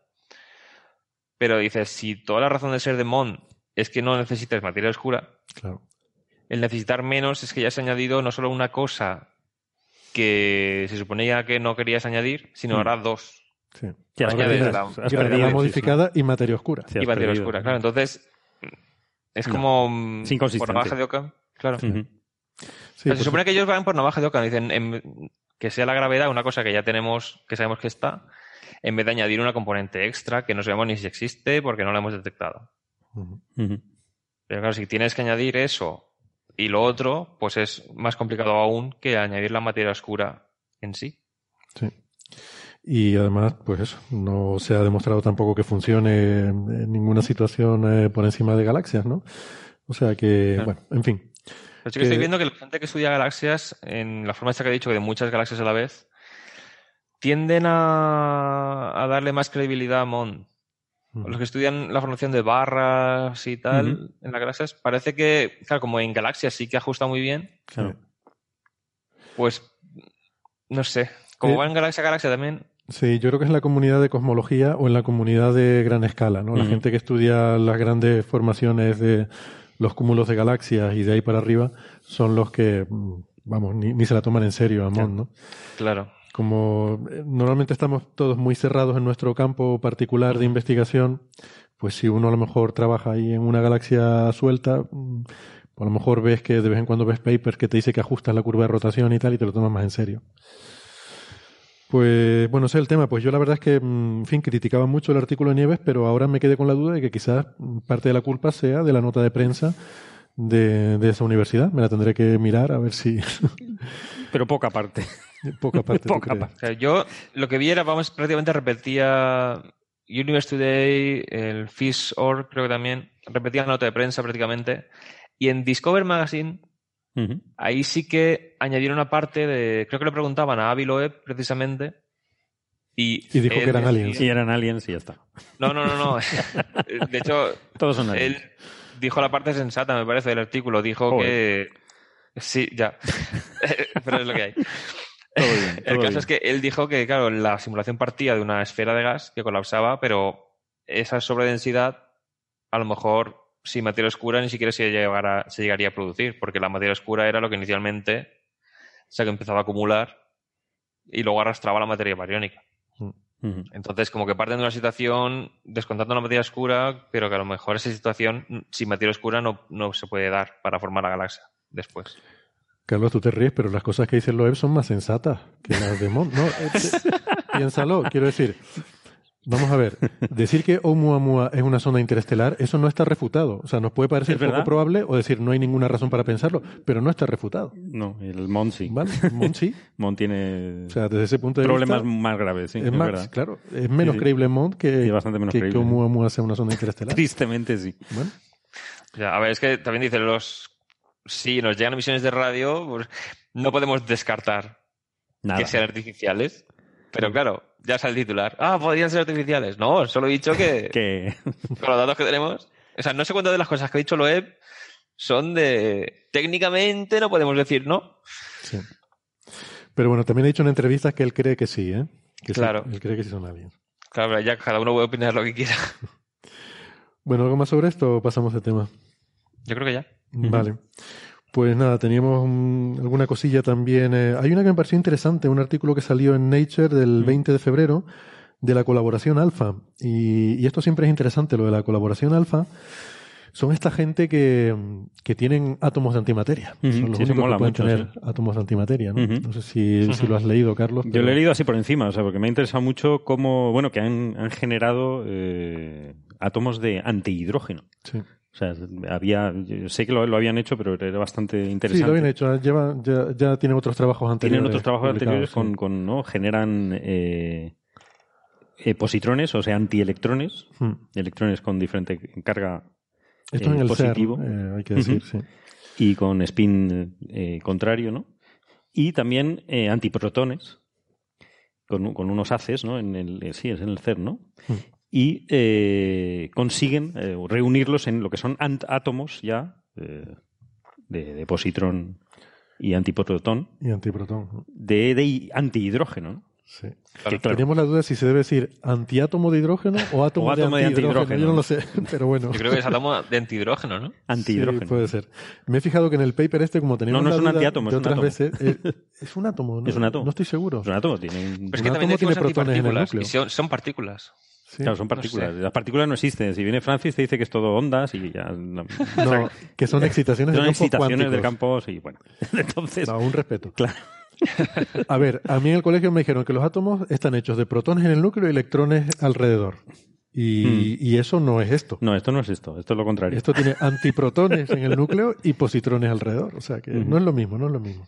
No, y, y, lo novedoso por lo menos es que lo han, eh, le han expuesto ¿no? a una radiación ultravioleta eh, y han conseguido eh, ver las transiciones, ¿no? Que, que, al igual que en el átomo de hidrógeno se, se, consigue, se consiguen ¿no? En, en, niveles con campo magnético y sin, sin campo magnético, ¿no?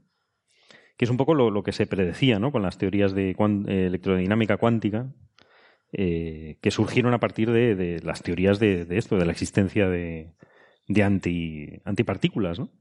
Que es un poco que viene a, a confirmar eh, las teorías eh, antiguas ¿no? de, lo, de, los años 50 eh, sobre la existencia, o sea, si existen estas, y que de hecho existen, se tendría que comportar de esta forma, ¿no? que es bastante, bastante alucinante. ¿no? Sí, Alfa, eh, pues lo que decíamos, ¿no? ya han publicado otros resultados anteriores y siempre está un poco, o sea, siempre por supuesto es es una notición que, puedan hacer medidas de estos antiátomos, pero por otra parte, eh, a mí me deja un poco siempre la decepción de que es lo que esperábamos, ¿no? Es lo que predice la teoría. Ya. Uno siempre espera que haya física nueva, física nueva. Sí. O sea, entonces porque... lo que han descubierto es que funcionan igual que la materia, ¿no? En ese caso. Sí, antes habían visto parte del espectro, que se habían sintetizado una línea espectral, uh -huh. no sintetizado, no, habían producido una línea okay. espectral, una transición entre niveles, y ahora lo novedoso es que ya empiezan a explorar, digamos, lo que sería la estructura fina, uh -huh. porque uh -huh. los niveles en el átomo de hidrógeno, mmm, tú tienes los niveles de energía que se caracterizan por el número cuántico principal, que llamamos n, el 1, el 2, el 3, etcétera. Luego hay, eh, cada nivel puede tener mmm, diferentes, cada nivel de energía tiene a su vez subniveles en función de lo que sería el momento angular orbital del electrón, bueno, en este caso el positrón, que tiene un momento angular, entonces Eso se, se, denotan, son los que se denotan, los que hayan estudiado algo de física, por la letra S, P, D, F, son el, el, número angular orbital 0, 1, 2, 3, etcétera. Y luego también está el, el spin, ¿no? El número cuántico asociado al spin. Y al final tú lo que tienes es que tu nivel de energía queda bien dado por un número n puede estar subdividido en otros, por ejemplo, el, el n igual a 1 solamente tiene momento orbital 0, con lo cual tiene que ser del tipo S. Pero el nivel de energía 2 puede tener S o P, puede tener momento orbital 0 o 1. ¿no? Y luego, como el spin del electrón es un medio, pues eso mmm, también puedes tener que el, el número, o sea, el, el nivel 2P, o sea, el que tiene momento orbital 1, pues puede tener un momento, se suman el momento angular orbital y el de spin, y puede ser un medio o tres medios el total, ¿no? O sea que es un poco jaleo, pero son las diferentes posibilidades de subniveles que se pueden formar ahí. Y entonces tú puedes tener transiciones entre esos subniveles, y eso es lo que han conseguido medir. No, pero es alucinante medirlo en algo que va a durar poquísimo, ¿no? Porque eso Sí. se va a aniquilar con materia ordinaria. O sea, Es con- que lo tienen suspendido en una trampa magnética. Eso es parte de la gracia, es el confinamiento tecnológico que tienen. Hay una trampa magnética que es con un, el- tienen un campo magnético que tiene un, un mínimo de potencial en cierto punto. Y claro, el átomo tiene un pequeño momento magnético. Eh, es un poquito de imán. Eh, que es complicado saberlo porque tienes que tener en cuenta el spin del. El spin es un momento magnético al final. Tienes que tener en cuenta el del antiprotón, el, el del eh, positrón, a su alrededor, que tiene el orbital y el el spin intrínseco. Todo eso lo tienes que combinar para darte el spin del, de- o sea, el momento magnético del átomo. Del átomo, ¿no? Pero bueno, tiene un poquito de momento magnético y con eso puedes conseguir que esté ahí suspendido, levitando, en medio del, de esa trampa magnética. Y ahí los pueden tener horas. Y ahí lo excitan con un láser y luego emite una línea. Bueno, Claro, esa es la gracia, lo excitan y luego ven las transiciones, Las que al decaer ¿no? Eh, entre esos niveles. Antes habían sacado las transiciones entre números de entre niveles de, dife- de diferente n, y entonces habían visto, pues creo que era la línea Lyman alfa, me parece. Sí. Pues la antilínea Lyman alfa, que es la que va del nivel 3 al 2, no del 2 al 1. Y Antialfa. ahora, sí. Y ahora pueden ver la, esta, de, esta estructura fina de niveles con diferentes eh, momentos angulares orbitales y de spin. Y pueden ver lo que se llama el efecto LAM, que de hecho concretamente creo que es la, porque yo esta nomenclatura sí no me la conozco. Yo conozco como estructura fina, estructura ¿no? hiperfina. El clásico n igual a 2 sin campo magnético. Es el que va, sí, de los niveles S a los P, ¿no? Del S un medio al P un medio. Y en este caso del 2S un medio al 2P un medio. Ese es el efecto LAM clásico, el, el desplazamiento LAM clásico, que hace que la, la energía de esos subniveles sea un poquito diferente. Y entonces esas transiciones mm, generan eh, emisión eh, de fotones a frecuencias ligeramente diferentes. Eso lo pueden medir y comparar con la teoría, que de hecho la teoría es que son, es totalmente simétrico al caso de la No, que es- materia. que, es, curioso que en la teoría hay una simetría, pero claro, eh, lo sorprendente es que realmente se cumpla. Es decir, Sí. que es una cosa. Claro, ¿sabes lo que pasa? Todo esto al final, la implicación es que todo esto tiene que ver con hasta qué punto el universo tiene simetría CPT, que es la simetría carga, paridad, tiempo, ¿no? Esta simetría nos dice, si tú coges un sistema físico, el que sea, le cambias las cargas, las positivas por negativas y negativas por positivas, esa es la simetría C. Le, le das la vuelta, ¿no? La paridad, o sea, mm, los sometes a una reflexión, mm, digamos, como si pusieras un espejo. Y miras la reflexión, eso sería la, la simetría de paridad. Y el T eh, hace referencia al tiempo y le dirás al tiempo a correr hacia atrás, el sistema se comportaría igual sería indistinguible. No podrías mm, determinar cuál es tu sistema original y cuál es el que le has hecho ese cambio. Y la física es casi toda invariante frente a esta simetría CPT, salvo eh, algo en la interacción débil que, que tiene que ver con que haya neutrinos levógiros y no dextrógiros, este Ujú, tipo de claro, cosas. ahí- Pero bueno, casi todo es invariante a la simetría CPT. Y esto tiene que ver con uno de los grandes problemas de la cosmología, que es por qué el universo está hecho de materia Claro. y no antimateria. Si todo es tan simétrico, debería haber la misma cantidad de materia que antimateria, que se tendría que haber aniquilado toda, porque la materia con la antimateria se aniquila eh, en, forma, en forma... De energía, claro. Claro, generan energía, entonces tendría que haber aniquilado toda. Sin embargo, pensamos que el universo está hecho de materia. Digo, Pensamos. Sí, digo pensamos porque, bueno, hay discusión sobre eso. Yo no lo tengo tan claro, ¿eh? Quiero decir que... Yo creo que está hecho de antimateria. Pero es que nuestra definición está al revés. no, pero existe la posibilidad de que haya parches, ¿no? O sea, que haya como el espacio intergaláctico e interacumular, intercumular, perdón, está tan enormemente vacío, podría haber grandes regiones del universo que fueran de materia y otras que fueran de antimateria y no habría forma de saberlo. Entonces hay gente que discute sobre eso, porque claro, el, en principio la zona de interacción donde se encontrara una partícula o una antipartícula se aniquilarían, pero es que está tan vacío el, el espacio. Sí, es muy poco elegante poner las cosas tan lejos que no las puedes ver. ¿no? Es muy poco elegante. Es muy feo eso de meter las cosas debajo de la moqueta. No está demostrado que. Ya, ya. Entonces son alienígenas. No, pero quiero decirte que si uno de los grandes misterios, si, uno de los grandes misterios es por qué todo está hecho de materia, a lo mejor la respuesta es que no, que no lo es. O sea que, ojo. Es poco elegante, pero es como cuando propusieron el neutrino. Y dice, he hecho una cosa imperdonable he postulado una partícula que no se puede detectar. Claro. No, eso sí. Para que funcione la teoría. Claro, claro. Y se tardó un montón de años en detectarlo, pero dijo, he hecho una cosa que no hay que hacer. no hagáis esto, niños. Claro. no hagáis esto en casa. no hagáis esto en su casa. Si hay una partícula indetectable aquí, funciona todo mucho mejor. Pero claro. claro. Pues mira, al final resultó que tenía razón. Al final resultó que sí. Eso era Fermi, ¿no? Sí, creo que sí. Perdona que hay una pregunta, que en los años 70, en los años 70 todos admitíamos que tendría que haber una tabla de Mendeleev de antimateria, ¿no? Sí, esto es a lo que conducen estos experimentos. Sí, sí, sí. Claro. A esto es a lo que nos llevan estos experimentos, ¿no? Nos abocan a que realmente el universo funcionaría exactamente igual si fuera todo de antimateria, ¿no? ¿Qué pasa? Que efectivamente la simetría CPT no es total y completa, entonces hay una pequeña violación de esa simetría, pero que los cálculos dicen que no es suficiente para explicar que haya tanta materia en el universo, que haya tanto desequilibrio. O sea que, de alguna forma, mm, nos falta violación de simetría CPT. O sea, el universo es demasiado simétrico como para entender que todo esté hecho de materia. Y ese es uno de los grandes problemas que hay subyacente. Entonces, estamos intentando buscar violaciones de esa simetría, o sea, ver alguna asimetría entre materia y antimateria, y estos experimentos pues nos siguen abocando a que, ¿no? Hasta donde podemos medir, todo sigue siendo bastante simétrico. Eh, Alfa, una cosa interesante que está haciendo, pero que todavía mm, no están eh, en condiciones de hacerlo, es medir la masa de los antiátomos. Porque, según el modelo estándar, eh, la antimateria tiene la misma masa que la materia. Pero eh, hay modelos por ahí de cosas de masa negativa, que sabe que es un tema que a mí me ha interesado durante algún tiempo. tu libro. Mi libro.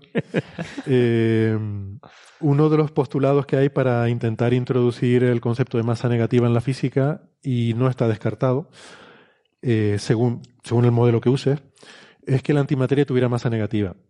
Esto parece una tontería, pero no lo es tanto. Todavía no hemos podido descartar que la antimateria tenga masa negativa. Insisto en que según las teorías de modelo estándar, no. Y además, yo creo que no tendría sentido que existiera masa negativa, y eso lo cuento en mi paper, que recomiendo. que, en Amazon está en Amazon por cero euros. En el puesto instalado en el hall del teatro. no, pero lo pueden bajar del archive. Eh, el concepto de masa negativa ya de por sí, su existencia genera problemas y genera paradojas y tal, pero bueno. Entonces, una de las cosas que quiere hacer Alfa es medir la masa de estos antiátomos. ¿Qué pasa? Esto hasta, hasta ahora no se había podido hacer porque la gravedad es extremadamente débil comparada con el electromagnetismo. Entonces, para tú intentar medir la masa de algo, tiene que ser algo neutro, porque como tenga un poco de carga, ya la fuerza eléctrica es infinitamente superior y no puedes determinar la fuerza gravitatoria, ¿no? Pero como alfa tienen átomos de antimateria o antiátomos, ellos sí van a poder medir eso. Pasa que todavía no lo han conseguido. Entre otras cosas, se necesita superenfriar estos átomos, eh, que es una de las, de las tecnologías que se han desarrollado mucho. Eh, esto de superenfriar es muy curioso, lo hemos comentado alguna vez creo, pero la idea es que los átomos, claro, cualquier partícula no tiene un movimiento térmico, entonces lo que hace es que tú lo pones en un láser que está sintonizado a una frecuencia de absorción de ese átomo, pero ligeramente desplazado al azul. Entonces, ¿qué pasa? Y el átomo está irradiado eh, en todas las direcciones, ¿no? Por ese haz, eh, con esa propiedad de que es de esa frecuencia un poquito hacia el azul. Entonces, si el átomo se está moviendo hacia el haz, el haz lo ve desplazado al azul, entonces la frecuencia que absorbe el átomo se desplaza por efecto Doppler, coincide con la del haz, y entonces el átomo absorbe el haz y le da, mm, digamos que lo golpea, lo frena. Y si se va hacia el otro lado le pasa lo mismo. Entonces se va hacia el azul, hacia el otro haz. Eh, el primero, como ahora lo ve al rojo porque se está alejando, le da igual, ese no lo ve, pero ve el otro que al desplazarse al azul ya sí que entra en sintonía con él y entonces lo golpea en la otra dirección. En la otra dirección y lo va estabilizando. Entonces de esa forma lo va frenando. Si se te da para un lado, lo, lo, empujas por ahí. Si se te da por el otro lado, lo, lo, empujas por ahí. Entonces con ese truquito de sintonizarlo un poquito hacia el azul, te aseguras de que lo frenas. En cualquier dirección que se mueva, lo va frenando. Y de esa forma es como se superenfrían eh, los, eh, los átomos, ¿no? Eh, pero bueno, que de ahí a medir el, la interacción gravitatoria todavía queda. Todavía es complicado, lo, están trabajando en ello, pero claro, es que tienes que tener este confinamiento magnético para que el átomo no se te, no se te caiga y no interactúe con la materia y se desintegre, ¿no? Claro. Y si lo estás confinando ya lo estás moviendo, no puedes claro. dejar lo que esté libre con la gravedad solo. Exacto, No, lo claro. tienes suspendido magnéticamente, entonces, bueno, es difícil. Pero bueno, ese es un resultado que, que yo creo que va a ser muy bonito y, y que seguro que va a confirmar otra vez lo mismo porque tiene que ser así, que tendrá masa positiva y que todo será como la teoría. Es decir, Tiene pinta que está bien la teoría, sí. tiene pinta que está bastante bien la teoría. Bastante bien, ¿eh? No del todo. ¿eh? No del todo, hay un, hay pero- resquicios. Pero ese resquicio hay que buscar más. ¿sí? Hay que buscar más. Y yo creo que esto va a ser siga jugando. Esto siga jugando, sí, siga rascando. Es que lo peor es esto, o sea, dices, sabemos que nuestra teoría tiene errores y hay que sustituirla por otra. Pero por mucho que buscamos por dónde tirar, No, no sale. ¿no? funciona bien. Es que yo creo que debe ser particularmente frustrante tra- trabajar en estas cosas como Mm. alfa, porque, por ejemplo, la gente trabaja en buscar materia oscura, dice, bueno, sabemos que por aquí la teoría falla, entonces yo sé que aquí estoy buscando algo donde espero encontrar una grieta en la teoría. Mm. Pero alfa realmente la expectativa es que todo lo que va a encontrar va a ser confirmar la teoría. O sea, sería muy sorprendente que no que encontrar algo, que encontrar física nueva, alfa. Pero hay que Claro, hacerlo. pero el easy, Easy. No, y cubrir. Es que si hay un- si claro. Hay, hay que cubrir rangos, ¿no? Rangos de magnitud. O sea, hay que ir descartando esos rangos de energía para, para saber dónde seguir buscando, porque si no. Claro, claro. Perdona, Héctor, no sé si querías decir algo. ¿yo? Ah, Sí. que ha señalado la pantalla, digo, no sé. Si me decía a mí alguien del público. Perdona. No, pero que el tema es el potencial descubrimiento de que no se cumpla en algo es tan gordo que hay que comprobarlo, aunque se espere que se vaya a cumplir. Sí, sí, sí. Pero es un poco picar piedra, ¿no? O sea, hay que hacerlo, Ya, alguien tiene que que hacerlo. Es un trabajo duro y alguien tiene que hacerlo. Sí, tenemos otro comentario. Sí. Ya. Que habría que ver si es física de antimateria o si es antifísica de materia. que, que la es realmente realmente tiene su intríngulis la cosa, porque no es lo mismo. Sí, sí, Sí. sí, sí, yo también. Estoy de acuerdo. Vale, nos dicen aquí que, que cree que debe ser un átomo de antimateria, más que un antiátomo.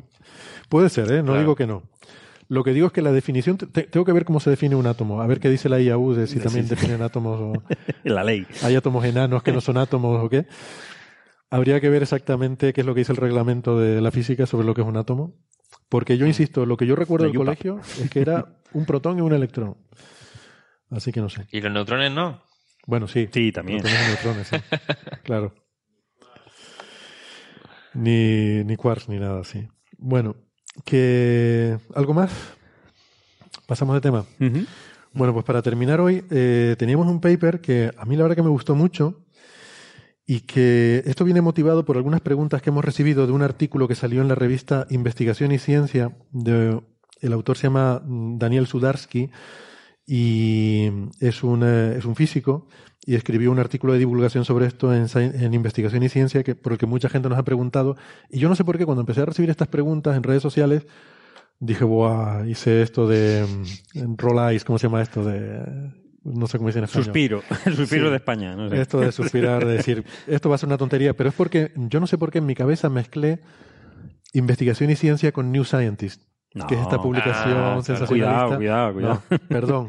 El Scientific American, la versión española, Exacto. es una cosa muy seria. Investigación y ciencia es la versión española de Scientific American, que es una buena revista. Sí, es muy buena. Es una buena revista. Pido perdón por la confusión. Confusión en mi mente, ¿eh? yo esto no lo dije en Twitter ni nada. Eso lo pensé para mí mismo. Digo, bueno, otra de New Scientist, pero no. Es Scientific American. Y además debería saberlo, porque yo estuve suscrito una época a esta revista. Sí, todos las hemos comprado, vamos, muchas veces. Yo la compré, pero fíjate, era en el primer año de carrera. eh, vinieron en un puestito de estos de que venden suscripciones, me pillaron de por banda. y Fuiste yo, tú. Y yo piqué, yo piqué. Bien, bien. eh, yo, Gerard Piqué. Yo la compraba en los kioscos. Antes en los kioscos había estas cosas, estas Sí, revistas. claro, pero en el kiosco puedes comprarte una y si no te gusta no compras más. Claro, pero yo yo me hacía. suscribí, ¿vale? Claro, dices, que ahora voy a dedicarme a la ciencia. Estas cosas hay que leerlas. Y Claro, yo estaba entusiasmado y claro, en primero de carrera, tú imagínate, pobrecito de mí, yo empecé a leer aquella revista. Era y- dura, es una revista muy dura. ¿eh? No entendía nada, nada, pero nada, ¿sabes? Y claro, digo, bueno, pues me tuve que chupar todo el año de recibir aquella revista que yo no entendía, eh, pero ni, ni por las fotos, ¿sabes? O sea, No, no hay manera aquí. ni las fotos, Ni el desplegable, ¿no? ni el desplegable, ni nada. Entonces, bueno, pues total, que este artículo, que se titula Energía oscura y gravedad cuántica, nos habla de una idea para intentar explicar la energía oscura como un efecto de discretización del espacio-tiempo. Entonces, bueno, lo estuve leyendo y me fui un poco a mirar la literatura porque eh, este autor tiene una serie de papers publicados en los últimos años en Physical Review Letters sobre este tema. Y la verdad es que es una pena que no estuviera Bea. eh, Me hubiera gustado Sí, que estuviera es Bea hoy aquí para, para haber comentado el paper, que era un poco la idea que yo tenía. Pero bueno, como no pudo venir, pues eh, yo lo leí eh, un poco. Eh, la verdad es que me da pena no haber podido profundizar mucho, no tuve, no tuve tiempo para leerlo en detalle, eh, porque esto realmente creo que merece mm, una lectura bastante más detallada de la que le pude dar. Pero Yo voy a decir, viendo en el documento de temas este artículo, el del efecto LAM en antimateria, lo de Krupa y tal, yo pensé que participaba Francis esta, en este programa. Bueno, es que a veces la selección de temas no está muy correlacionada con los participantes, ¿no? Sino que uno ve algo que le gusta y lo comenta, ¿no? Y bueno, pues Yo pensé, esto lo ha puesto Francis seguro, y luego no. sí. Igual cuando vengan el próximo día, cuando venga Francis, Nos corregirá, tal, seguro. pues lo pueden, lo pueden volver a comentar, ¿no? Que seguro tendrán cosas más interesantes que decir. Eh, entonces, esta idea de qué va. Esto es, eh, sobre todo, la mayoría de los artículos los Mm. publica Daniel Sudarsky en colaboración con Alejandro Pérez. Alejandro Pérez de, de, de Francia, de, de la Universidad de Marsella. Y Sudarsky es de, de México, de la Universidad Nacional Autónoma de México. Y aunque también tiene una afiliación de Nueva York, pero, pero bueno, creo que eh, originariamente me parece haber visto que era mexicano. Y entonces, este artículo eh, como digo, ellos llevan algunos años trabajando en esto y tienen varias publicaciones. De lo que se trata es lo siguiente. eh, esto tiene que ver con el problema de la constante cosmológica, ¿vale? La energía oscura. ¿Qué es la energía oscura? O sea, sabemos que en nuestro modelo cosmológico, eh, eh, bueno, sabemos observacionalmente que el universo está en una expansión acelerada y nuestro modelo cosmológico estándar dice que esa expansión acelerada es producida por un término en la gravedad, en las ecuaciones de Einstein, que llamamos la constante cosmológica o la energía oscura, según como lo interpretemos, que es filosofía. Si lo interpretamos como una energía o como una propiedad de, de la gravedad o una propiedad del espacio-tiempo. Eh, ¿Qué pasa? Que, mm, bueno, esto así está muy bien, pero ¿de dónde viene esa energía oscura? ¿Qué es lo que, qué es lo que es? Eh, o sea, ahora mismo es un poco insatisfactoria la situación. Sabemos que hay una cierta densidad de energía en el espacio vacío, pero no sabemos qué la origina. Y de hecho, mm, hubo intentos dentro de la teoría cuántica de campos de asociar esa eh, energía oscura a la energía del vacío, la energía de las fluctuaciones cuánticas del vacío, ¿no? Y eso, como dice José Edelstein una frase que me gusta mucho, eh, llevó a la discrepancia más grosera de la historia de la física entre predicción teórica y observación. Porque el cálculo que sale eh, de estas eh, fluctuaciones del vacío dentro de la teoría cuántica de campos, el cálculo que sale para la energía oscura es 120 órdenes de magnitud mayor que el valor real. Sí, el valor medido, sí. 120 órdenes de magnitud. O sea, no, es un factor 120, no. Es un factor 1, 120 ceros ceros. detrás. ¿Vale? Es muy grande. Es terrible. es terrible. Es un fail muy grande, como dirían Es ahora los fail. millennials. Hombre, no es un fail porque es un ejercicio interesante y nos dice que hay algo que todavía no entendemos. Entonces, bueno, simplemente pillar el orden de magnitud correcto eh, es una cosa tremenda. Bueno, pues resulta que estos autores lo consiguen. Mm, ellos hacen lo siguiente, dicen, bueno, esto debe tener que ver con la gravedad cuántica. Eh, la energía oscura es un efecto de gravedad cuántica. Y entonces eh, lo que hacen es que se van a estudiar el, el píxel, el discretizado del espacio-tiempo. ¿Vale? Al final lo que sale en su modelo es que la energía oscura no es más que un efecto de que el espacio-tiempo no es continuo, sino que tiene píxeles, tiene un granulado. ¿vale? Decir píxeles no es muy adecuado. No, es un símil, ¿no? pero bueno. Sí, es una metáfora, bastante mala. Hay que tener cuidado con las metáforas. Sí, y sobre todo en este modelo más todavía, y ahora voy a explicar por qué. Pero bueno, la idea es la siguiente. Nosotros, nuestra teoría de la gravedad es la relatividad general, es una teoría continua. Mm, es una teoría en la que el espacio-tiempo es un continuo y no tiene, no hay un elemento mínimo. Tú puedes siempre tener un espacio más pequeño, una distancia más pequeña y un tiempo más pequeño. No hay, no hay límite por abajo. Eh, pero, sin embargo, mm, prácticamente todas las teorías de gravedad cuántica que hay, creo que todas, no sé si, como hay tantas, pues a lo mejor hay alguna que no, todos los desarrollos, quizás más que teorías de gravedad cuántica, siempre eh, llegan a un límite que está cerca de las escalas de Planck, en los cuales se rompe esa continuidad. Deja de ser continuo y adquiere una naturaleza mm, de alguna forma cuantificada, ¿no? Hay un, granulado. Eh, la escala de Planck es la, el tamaño, la, longitud de Planck, eh, pues un tamaño muy pequeñito, tan pequeño que, vamos, está mm, totalmente fuera del alcance de lo medible, es algo así como 10 a la menos 40 metros, o sea, 0,00040 ceros y un 1 detrás, y sale de combinar mm, las tres constantes universales que son la de la gravedad, G, la de la relatividad especial, que es la velocidad de la luz, C, y la de la mecánica cuántica, que es H barra. O sea, son las constantes que nos dicen cuánto de fuerte es cada una de esas cosas, ¿no? La, la constante G nos dice cuánto de fuerte es la gravedad. Si el universo G Mm, valiera el doble, pues el universo tendría el doble de gravedad de la que tiene. El hecho de que digamos siempre que la gravedad es una interacción muy débil se debe a que G es muy pequeñita, ¿vale? Eh, C de alguna forma nos dice eh, en qué momento son importantes los efectos de relatividad especial. Mm, cuando tú vas a velocidades que son mucho más pequeñas que C, no hay efectos de relatividad especial apreciables. Cuando te acercas a C, empiezas a notar efectos relativistas, ¿no? Y lo mismo pasa con H barra para la física cuántica. Eh, es la constante que te pone un poco el, el, el, rango de energías en, la cual, en el cual los efectos cuánticos son importantes.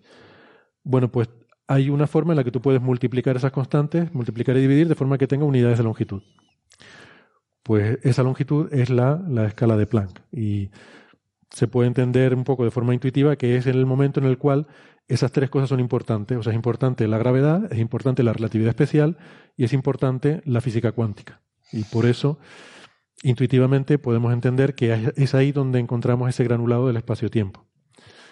O sea que eso parece algo bastante natural y, ya digo, sale en prácticamente cualquier teoría que uno, que uno quiera hacer de, física cuántica.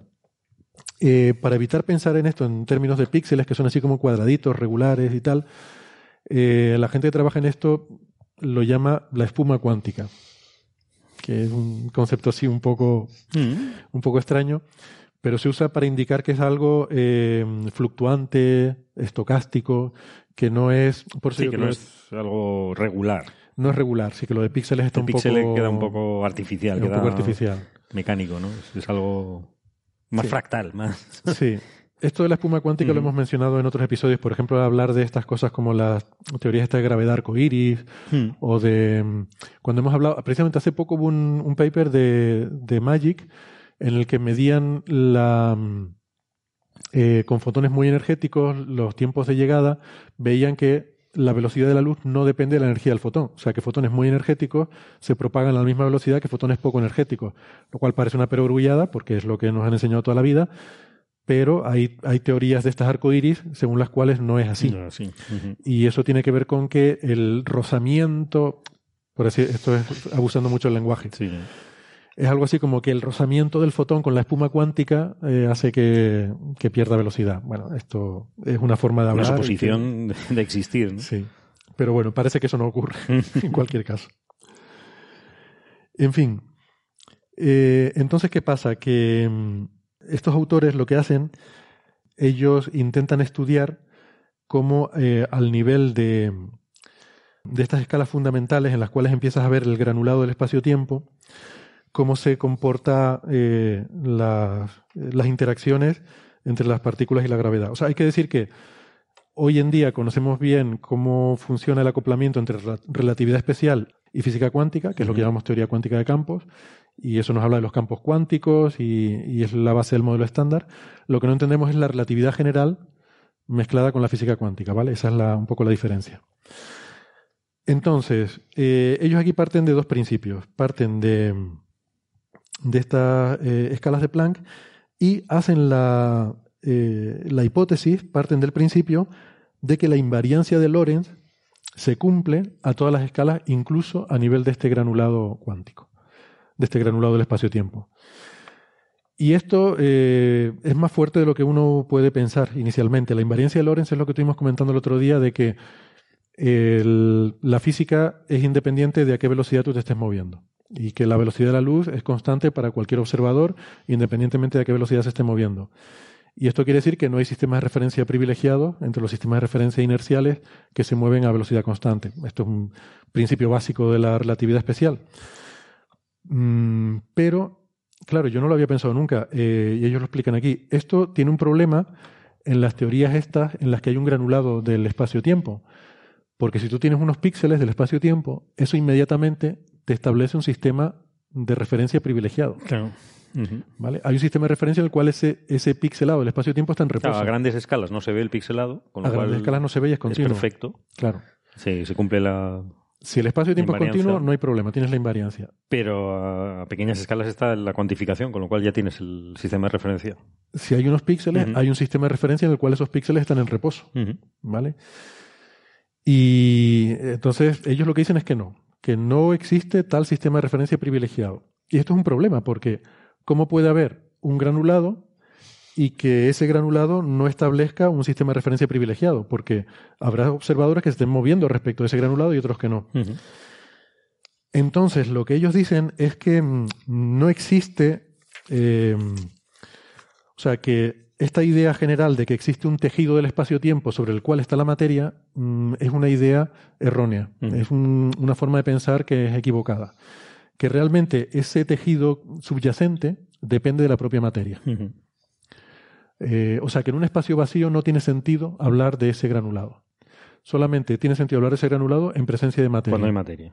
O sea que estos efectos cuánticos se manifiestan en la existencia de materia. sí, que es la interacción, de, la materia, Es la interacción de la materia con el espacio-tiempo la que crea ese granulado. ¿no? Con la geometría. Y la verdad es que yo nunca había pensado en eso. Ellos dicen que esta idea no es nueva y que ya existen otros, em, otros eh, que hay ideas conceptuales similares en búsquedas de laboratorio de fenomenología de gravedad cuántica y da aquí algunas referencias, pero yo creo que en trabajos así de, de cosmología teórica no, no había visto yo esta idea mencionada. Entonces, bueno, aquí hay un párrafo que me explota totalmente la cabeza, que no estoy seguro de haberlo entendido bien, por eso quizás ya me lo pueda aclarar, en el que hablan de, de que eso, de que tú para, para poder sondear esta, este granulado del espacio-tiempo necesitas partículas que puedan interactuar con ese espacio-tiempo que tengan una escala fundamental de ese orden. O sea, bueno, eso sí se entiende. Sí, eso es evidente. Pero que claro, según entonces, si tú tienes diferentes partículas de prueba, ese granulado va a ser diferente para las diferentes partículas. O sea que según cómo sea la partícula con la que tú estás explorando el granulado, vas a ver un granulado diferente. Em, no tengo muy claro si eso es así, así es como yo lo entendí, pero bueno. Eh, lo que sí dicen luego es que la, eso al final está íntimamente eh, ligado a la curvatura del espacio-tiempo. O sea que si no hay curvatura, si tú tienes un espacio-tiempo plano, eh, en un espacio de Minkowski, ahí no hay granulado apreciable, no puedes ver nada. Es justamente cuando se curva el espacio-tiempo cuando tú eres sensible a ese granulado. Y para que exista esa curvatura tiene, que, existir materia. Materia, evidentemente. Y esa materia es la que te define un poco el sistema ese de referencia del granulado. ¿Vale? En el artículo de Investigación y Ciencia ponen una metáfora que me pareció muy buena. Eh, y dice que es como si tú tuvieras azulejos, tú tienes una pared de azulejos, si la pared es muy lisa y están perfectamente encajados, tú pasas la mano y no notas que hay azulejos. parece, plana, claro, parece, liso, parece perfecta. Pero si la pared está curvada y, el, y la curvatura es comparable al tamaño de los azulejos, entonces vas a ver que los azulejos hacen piquitos. Se notan las esquinitas, sí. Se notan las esquinitas porque los azulejos son rectos y no eh, te forma esquinas ¿no? para poder seguir esa curva. Entonces, si pasas la mano sobre una pared alicatada, curvada, notas... Se notan irregularidades. Irregularidades. esas irregularidades serían la espuma cuántica en este modelo. Yo eso sí lo entiendo mejor, o sea, el entender que la materia curva el espacio-tiempo y eso revela el granulado subyacente me parece más intuitivamente más fácil de entender. Bueno, entonces esa parte bien. Luego siguen y dicen eh, otra cosa que me pareció una idea muy, muy chula. Eh, porque esto ellos en artículos anteriores ya lo habían explorado, pero no lo habían aplicado a nada que tuviera interés práctico, ¿no? Pero aquí ya por primera vez lo aplican un modelo cosmológico y es donde está, me parece a mí, el, interés. Se plantean cómo sería la fuerza que experimentaría una partícula al estar moviéndose en ese granulado. Eh, entonces tiene que ser una partícula con masa porque esta, esta interacción, por lo que decía antes, tienes que explorar, explorarla con una partícula de materia.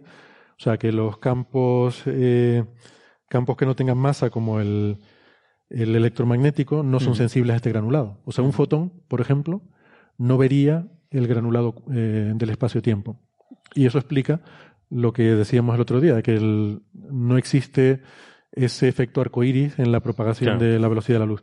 Su modelo dice que no debería haberlo para los fotones, solamente para partículas con masa. Eh, entonces, una partícula con masa, ¿qué tipo de efecto sentiría? Pues ellos eh, postulan que habría algo Mm, una fuerza tipo fricción, que es siempre un poco lo que se plantea con estas cosas. Yo no lo entiendo muy bien, pero siempre acaban llegando a la conclusión de que la espuma cuántica da lugar a una especie de fricción con las partículas que, se propagan.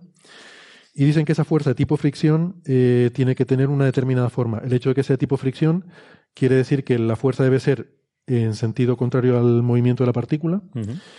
Y dicen que, bueno, que la fuerza debe tener que ver con la masa, la cuadrivelocidad, o sea, el, vector de relativista de la velocidad, y el spin de la partícula, que esos son los únicos parámetros que pueden interactuar con este granulado.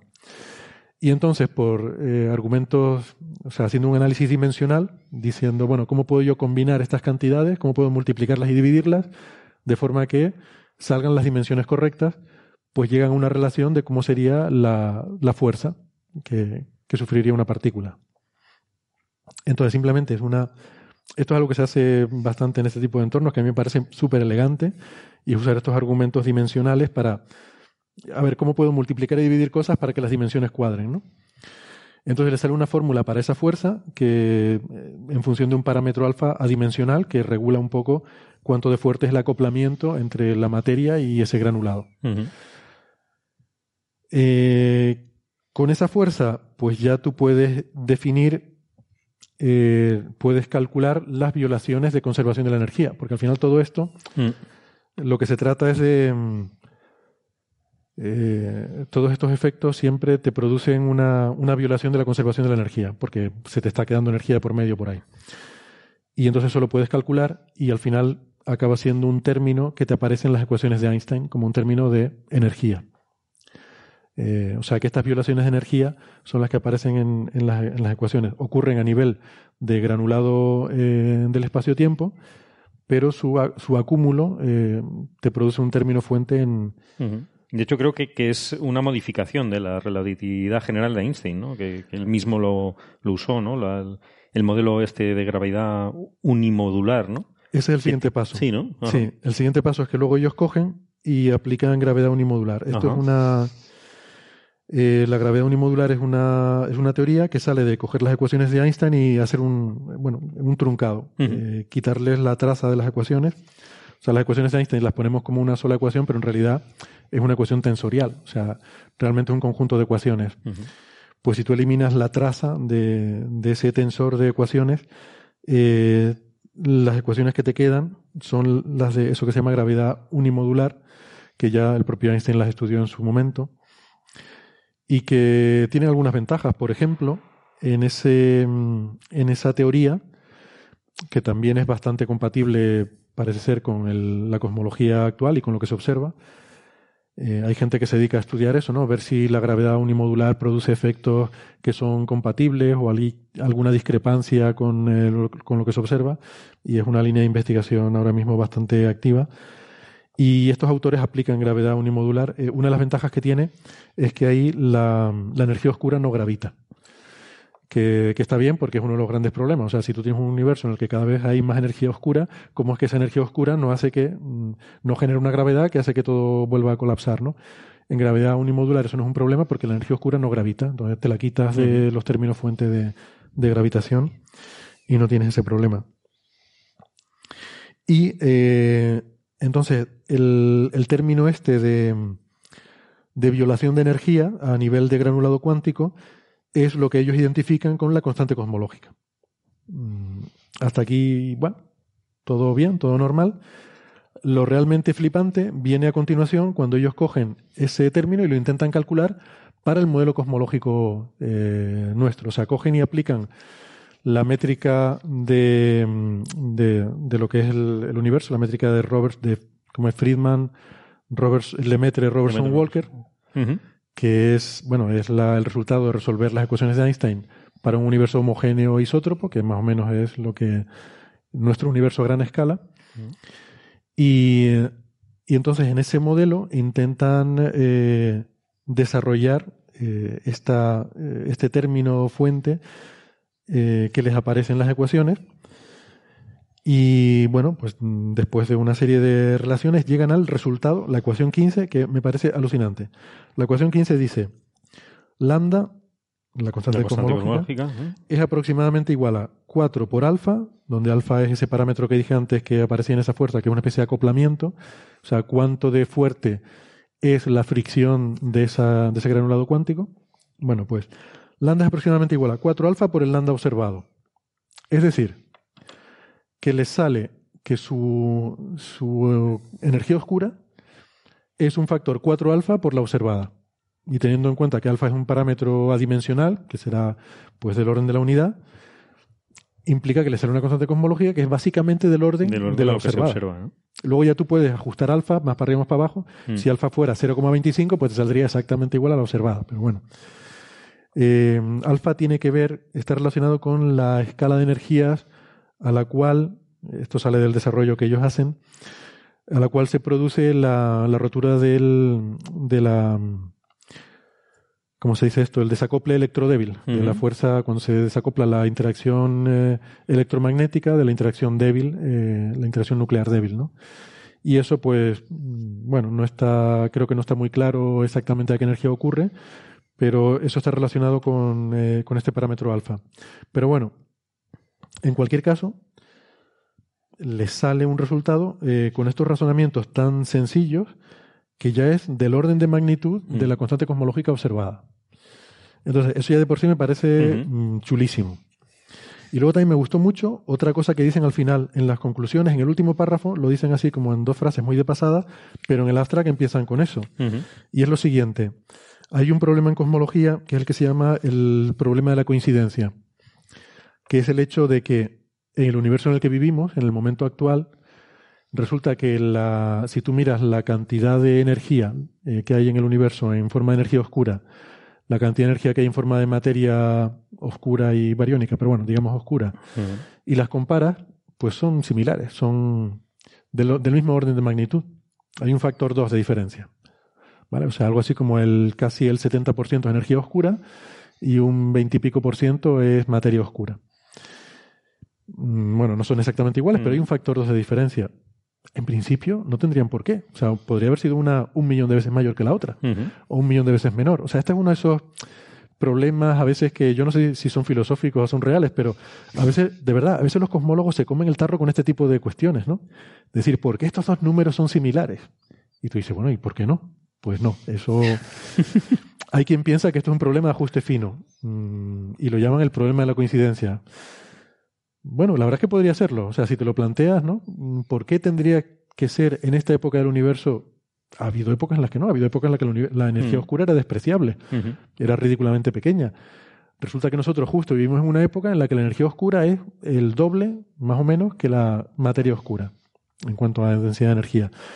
Entonces ellos dicen que mm, no lo resuelven, pero dicen que este modelo puede ser una vía para resolver ese problema. ¿Por qué? Porque en su modelo la constante cosmológica está relacionada con la densidad de materia. Por esto que les decía, de que al final el granulado depende de cómo esté curvado el espacio y de la, O sea, la energía oscura depende de cuánto curvado esté el espacio. Si nos vamos a la analogía de los azulejos, si tu pared está muy curvada, eh, los azulejos van a ser más picudos, vas a tener más rozamiento con los azulejos. Mientras que si la curvatura de tu pared es muy, muy suave, muy pequeñita, mm, los azulejos van a estar muy suavemente siguiendo esa curvatura y al pasar la mano vas a notar poquito rozamiento. Entonces va a haber menos energía oscura en esa pared menos curvada, ¿no? O sea que la, la energía oscura está relacionada también con la densidad de la materia. Y esa relación, mm, de alguna forma ellos no lo desarrollan, pero dicen que podría, que por lo menos hay un vínculo, o sea, que hay una relación entre densidad de materia y energía oscura y que por eso quizás el llegar a un estado en el cual la, la materia se junta para formar galaxias y estrellas y planetas, tiene que ocurrir en un momento eh, de la vida del universo en el cual la energía oscura es un cierto valor comparable con el de la materia oscura. Pero eh, se supone que si la materia oscura, o sea, si la energía oscura es constante cosmológica, luego será muchísimo más abundante que la materia en sí. Sí, pero lo que dicen es que eh, hay una relación entre cómo evoluciona esa energía oscura, porque la constante cosmológica está relacionada con la densidad.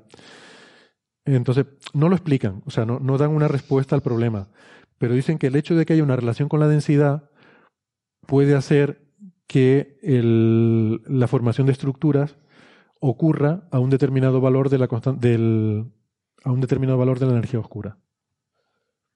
O sea, lo dejan ahí un poco como que. es que es que son seis líneas de en su. Sí, es un, es un parrafito al final, el, el, último párrafo del paper, ¿no? Y lo dejan ahí como un. Sí, es un poco frustrante. porque... yo, yo estuve leyendo otro anterior del, también de ellos, de los mismos autores, ¿no? Sí. Y, y, estaba hablando también de una cosa también interesante, que es que esto depende del momento del universo. Es decir, que al principio del universo, esta, esta no conservación de, de, de la energía eh, pasa, pasa al principio, pero luego eh, se va diluyendo de alguna forma. Es decir, que, que un poco eh, luego se genera un universo tal como lo conocemos. Mm. Es decir, que ese efecto ya mm, no es importante. Es decir, no solo explica el, la constante cosmológica, sino explica por qué estamos observando las leyes que estamos observando. O sea, que es, mm. que es bastante elegante, ¿no? Que, que, tiene una explicación natural. Este es de 2017. Sí, este es de 2017, ¿no? Sí. Hablando sobre la, la energía oscura como violación sí. de la conservación de la energía, ¿no? Que es el que habla del modelo unimodular, que por eso se basan en este, en este anterior paper, que, te, que me parece un, una nota de calidad. Es decir, que además eh, explicaría también por qué vemos lo que vemos, es decir, que por qué se conserva la energía en, en, en lo que estamos midiendo, en lo que estamos viendo. Sí, a nivel que, macroscópico. Y a, y, a, y a, nivel de la expansión del universo, eh, digamos, esto pasó al principio. Cuando, cuando la materia era, muy, era muchísimo más densa y no, no, no, estaban las estructuras que tenemos ahora mismo, pero que hubo un cambio efectivamente y que también explica esa evolución del universo como tal, ¿no? que me parece eh, bastante flipante. O sea, que por lo sí, menos... yo ese no lo leí. Uh -huh. Lo que vi en este decían que en sus modelos anteriores lo habían aplicado a casos, eh, a casos simplificados eh, de, no sé si era de, de un universo plano o algo así. Sí, espera, uh -huh. perdona, creo que tenemos una pregunta en el público que pregunta que si el artículo anterior es en investigación y ciencia. No, en, no en, es el Physical Review Letters, el, el sí. artículo de 2017. O sea, en investigación y ciencia hay uh -huh. un artículo divulgativo de uno de los autores, de, de Daniel eh, Sudarsky, Sudarsky. Uh -huh. Pero este artículo habla de una serie de trabajos que ellos tienen publicados en, en papers. Eh, y los papers están publicados en eh, Physical Review Letters. Sí, sí, sí, los sí. ponemos en, en los en los enlaces, sí. Sí, el que yo estaba explicando es de este año, a ver, no, de 2019. Uh -huh. yo, yo, me fui al anterior porque como tampoco lo, no lo estaba entendiendo, digo, y claro, se fue al, al, de 2017. ¿qué, ¿Cuál es el, el, modelo de porque ellos tienen una gravedad serie, unimodular, no? Sí, ellos tienen una serie de papers sobre Y entonces esto. han construido en base a lo que ellos ya habían publicado, que es que, es, vamos, que, que, todo encaja, o sea, de alguna forma muy elegante, ¿no? La verdad es que mmm, yo, no sé, sin ser experto en estas cosas, me, me encantó el artículo, me pareció muy flipante porque o sea, la, el modelo está basado en principios muy razonables y muy simples. Es mm. decir, eh, invariancia Lorentz eh, se cumple a todas las escalas, incluso a la escala de Planck. Eh, y gravedad unimodular, que bueno, en fin, tiene sus problemas, pero alternativa, pero bueno. Y, pero llegan a un resultado que, que es muy difícil. O sea, acercarte a la constante cosmológica no sé, bueno, porque yo sepa. Es muy difícil, yo no sé cómo sacas ese número. No se ha impuesto a priori, o sea que es. Yo, por cierto, yo sé un número, una forma graciosa de llegar a un número parecido al, de la constante cosmológica y ya adelanto, eh, se me ha ocurrido hacer un paper de April Fools con, con, esa, con esa cuenta. O sea, un 28 de diciembre, sajón. No, no, no, un, 1 de abril. Un 1 de abril que es el 28 de diciembre nuestro. Sí, sí, exacto. Pero no voy a esperar el 28 de diciembre. No, no, el 28 de diciembre no hagamos nada, que hay Navidad y es un lío. El 28 de diciembre escribimos uno en el ABC o algún periódico español. Estamos comprando cosas de beber. Sí. bueno, pues nada, a ver si, no sé, a ver si algún cosmólogo, sí, algún cosmólogo. o alguien que o Sandra. o Sandra, o alguien lo lee y, nos puede sacar de nuestro error si es que lo estamos. Mm, o sea, a ti también te gusta. A mí me encantó, sí, sí, sí, es muy interesante. Vale. Pues, pues sí. No veo la trampa, vamos, me han engañado. si hay alguna trampa, yo no la he visto. Sí, sí. Por lo menos es bonito y, bastante, no sé, es como muy elegante y, bastante, ¿cómo se dice?, intrigante. o sea, el hecho de que lleguen a un resultado tan parecido a la constante cosmológica. No, y una en la relatividad general con la, constante, con, la, constante de Planck, vamos, con las escalas mm. eh, cuánticas, ¿no? Sí, puede ser, puede ser una cosa interesante. Bueno, ¿alguna cosita más? Eh, eh, no sé si, como ya hemos estado recibiendo preguntas sobre la marcha, no sé si les queda alguna pregunta. Sí, hay otra pregunta por aquí. Amatizaciones más que preguntas. A ver. Sí, sobre el coronavirus. Vale. Voy a repetir entonces el comentario eh, que nos dice, y creo que es muy atinado, la verdad, que el, coronavirus es muy peligroso, pero no por el tema médico que se ha estado comentando, sino por el tema social. Porque, por ejemplo, Trump eh, nos apunta eh, aquí nuestro amigo que ya ha puesto 3.000 millones de dólares para, para, combatir los problemas derivados del coronavirus. Y estamos viendo, esto lo añado yo, el caída, la caída de la bolsa que yo, no es por nada, pero yo el, el, poquito dinero que tengo en el banco voy ahora al salir, coger y comprar acciones y que por favor nadie me haga caso porque yo no tengo ni idea de inversión, no tengo ni idea de mercados bursátiles, que por favor nadie vaya a invertir ese, en bolsa es el peligro, el, pánico, el pánico de hacer cosas que no, que no habría que hacer. Yo, o sea, yo no he dicho esto, pero, pero yo personalmente voy, pero, a, pero, es verdad lo que he dicho. Voy a comprar acciones porque es una tontería que caiga la bolsa por estas cosas. Eh, pero sí que es verdad, esto pasa como con el terrorismo y con tantas cosas. Nos gastamos barbaridades de dinero en combatir cosas que no son tan importantes como otras que sí son importantes. No quiero quitar importancia a las mil personas que, que han muerto o que van a morir, pero como mueren tantos miles de otras cosas a las que no dedicamos ese dinero, ¿no? Entonces. Yo quiero añadir una cosa: que lo de Trump se ha llevado críticas porque ese dinero que ha puesto es mucho menos que lo que ha recortado él en sanidad. Ya. Sí, claro. Entonces, claro, como que ha querido decir que él sí que hace cosas, pero si no hubiera recortado en sanidad, a lo mejor no le hubiera hecho falta aportar ese dinero ahora. Entonces, no sé cómo. Por otra parte, porque todavía no, eh, no, hemos terminado con el tema, por otra parte, sí que es cierto que estamos en una fase en la que viene bien contener el virus, porque es un virus nuevo, contra el que no tenemos vacuna, y si se puede, primero, contenerlo para ganar tiempo y que nos dé tiempo a desarrollar la vacuna, y segundo, por ver si conseguimos hacer un caso SARS y que desaparezca mm. simplemente con medidas de contención, habrá valido la pena. Porque aunque sea una gripe, la gente muere de estas cosas, ¿no? De la gripe también. Hay gente que muere de esto. Y si se puede evitar, mm, pues si en vez de 2.000 muertos al año hay 1.000, pues mejor, ¿no? Pero... Pero quizá también nos ha indicado un poco la debilidad de nuestro sistema, ¿no? De, producción y de, de, externalizar la producción a países muy lejanos de donde las condiciones son muy malas y que estamos completamente dependientes de eso, ¿no? Quizás ese también es un error, o sea, nos debería hacer reflexionar sobre el sistema este de producción basándose en la explotación de otras personas lejanas que... Nos debe hacer reflexionar sobre muchas cosas. si moralmente no estamos reflexionando, ahora ya estamos obligados, Y yo insisto en mi problema, en mi, mi en fin, ya voy a aburrir a las ovejas, pero somos una sociedad planetaria y este tipo de cosas nos demuestran que tenemos problemas planetarios que requieren soluciones planetarias. Es decir, eh, los virus no conocen de fronteras eh, y por tanto mm, responder a este tipo de emergencias lo que estamos aprendiendo mm, desde estas epidemias, estas pandemias que ha habido anteriormente, es que necesitamos una acción controlada. Yo compartí el otro día un artículo de, de, Atlantic que me pareció muy bueno, en el que hablaba sobre cómo el cerrarnos a veces no es la mejor forma de protegernos, contra estos problemas. Lo que hay es que ir a la fuente y a veces una enfermedad que viene de, de países subdesarrollados donde podrías atacarlos mejorando el sistema de salud, llevando vacunas, llevando eh, medicamentos, llevando eh, personal cualificado, puedes atajar de raíz un problema antes de que se convierta en pandemia. Entonces, eh, uno de los problemas que ha habido con este, nos lo decía Ignacio, eh, con este virus, es que las condiciones sanitarias eh, en China no son las que no son, no son, las mejores del mundo. Y, y, las nuestras tampoco que sean una maravilla, ojalá fueran mejores, pero desde luego son mejores que las que hay en pues, China.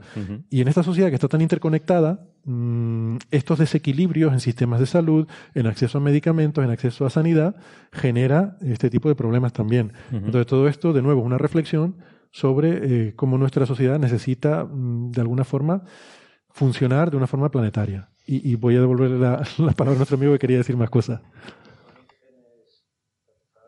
Hawaianos. Hawaianos. Aquí me ha, me ha lanzado una, una, pullita irónica. Eh, no, pero muy divertida y con cariño.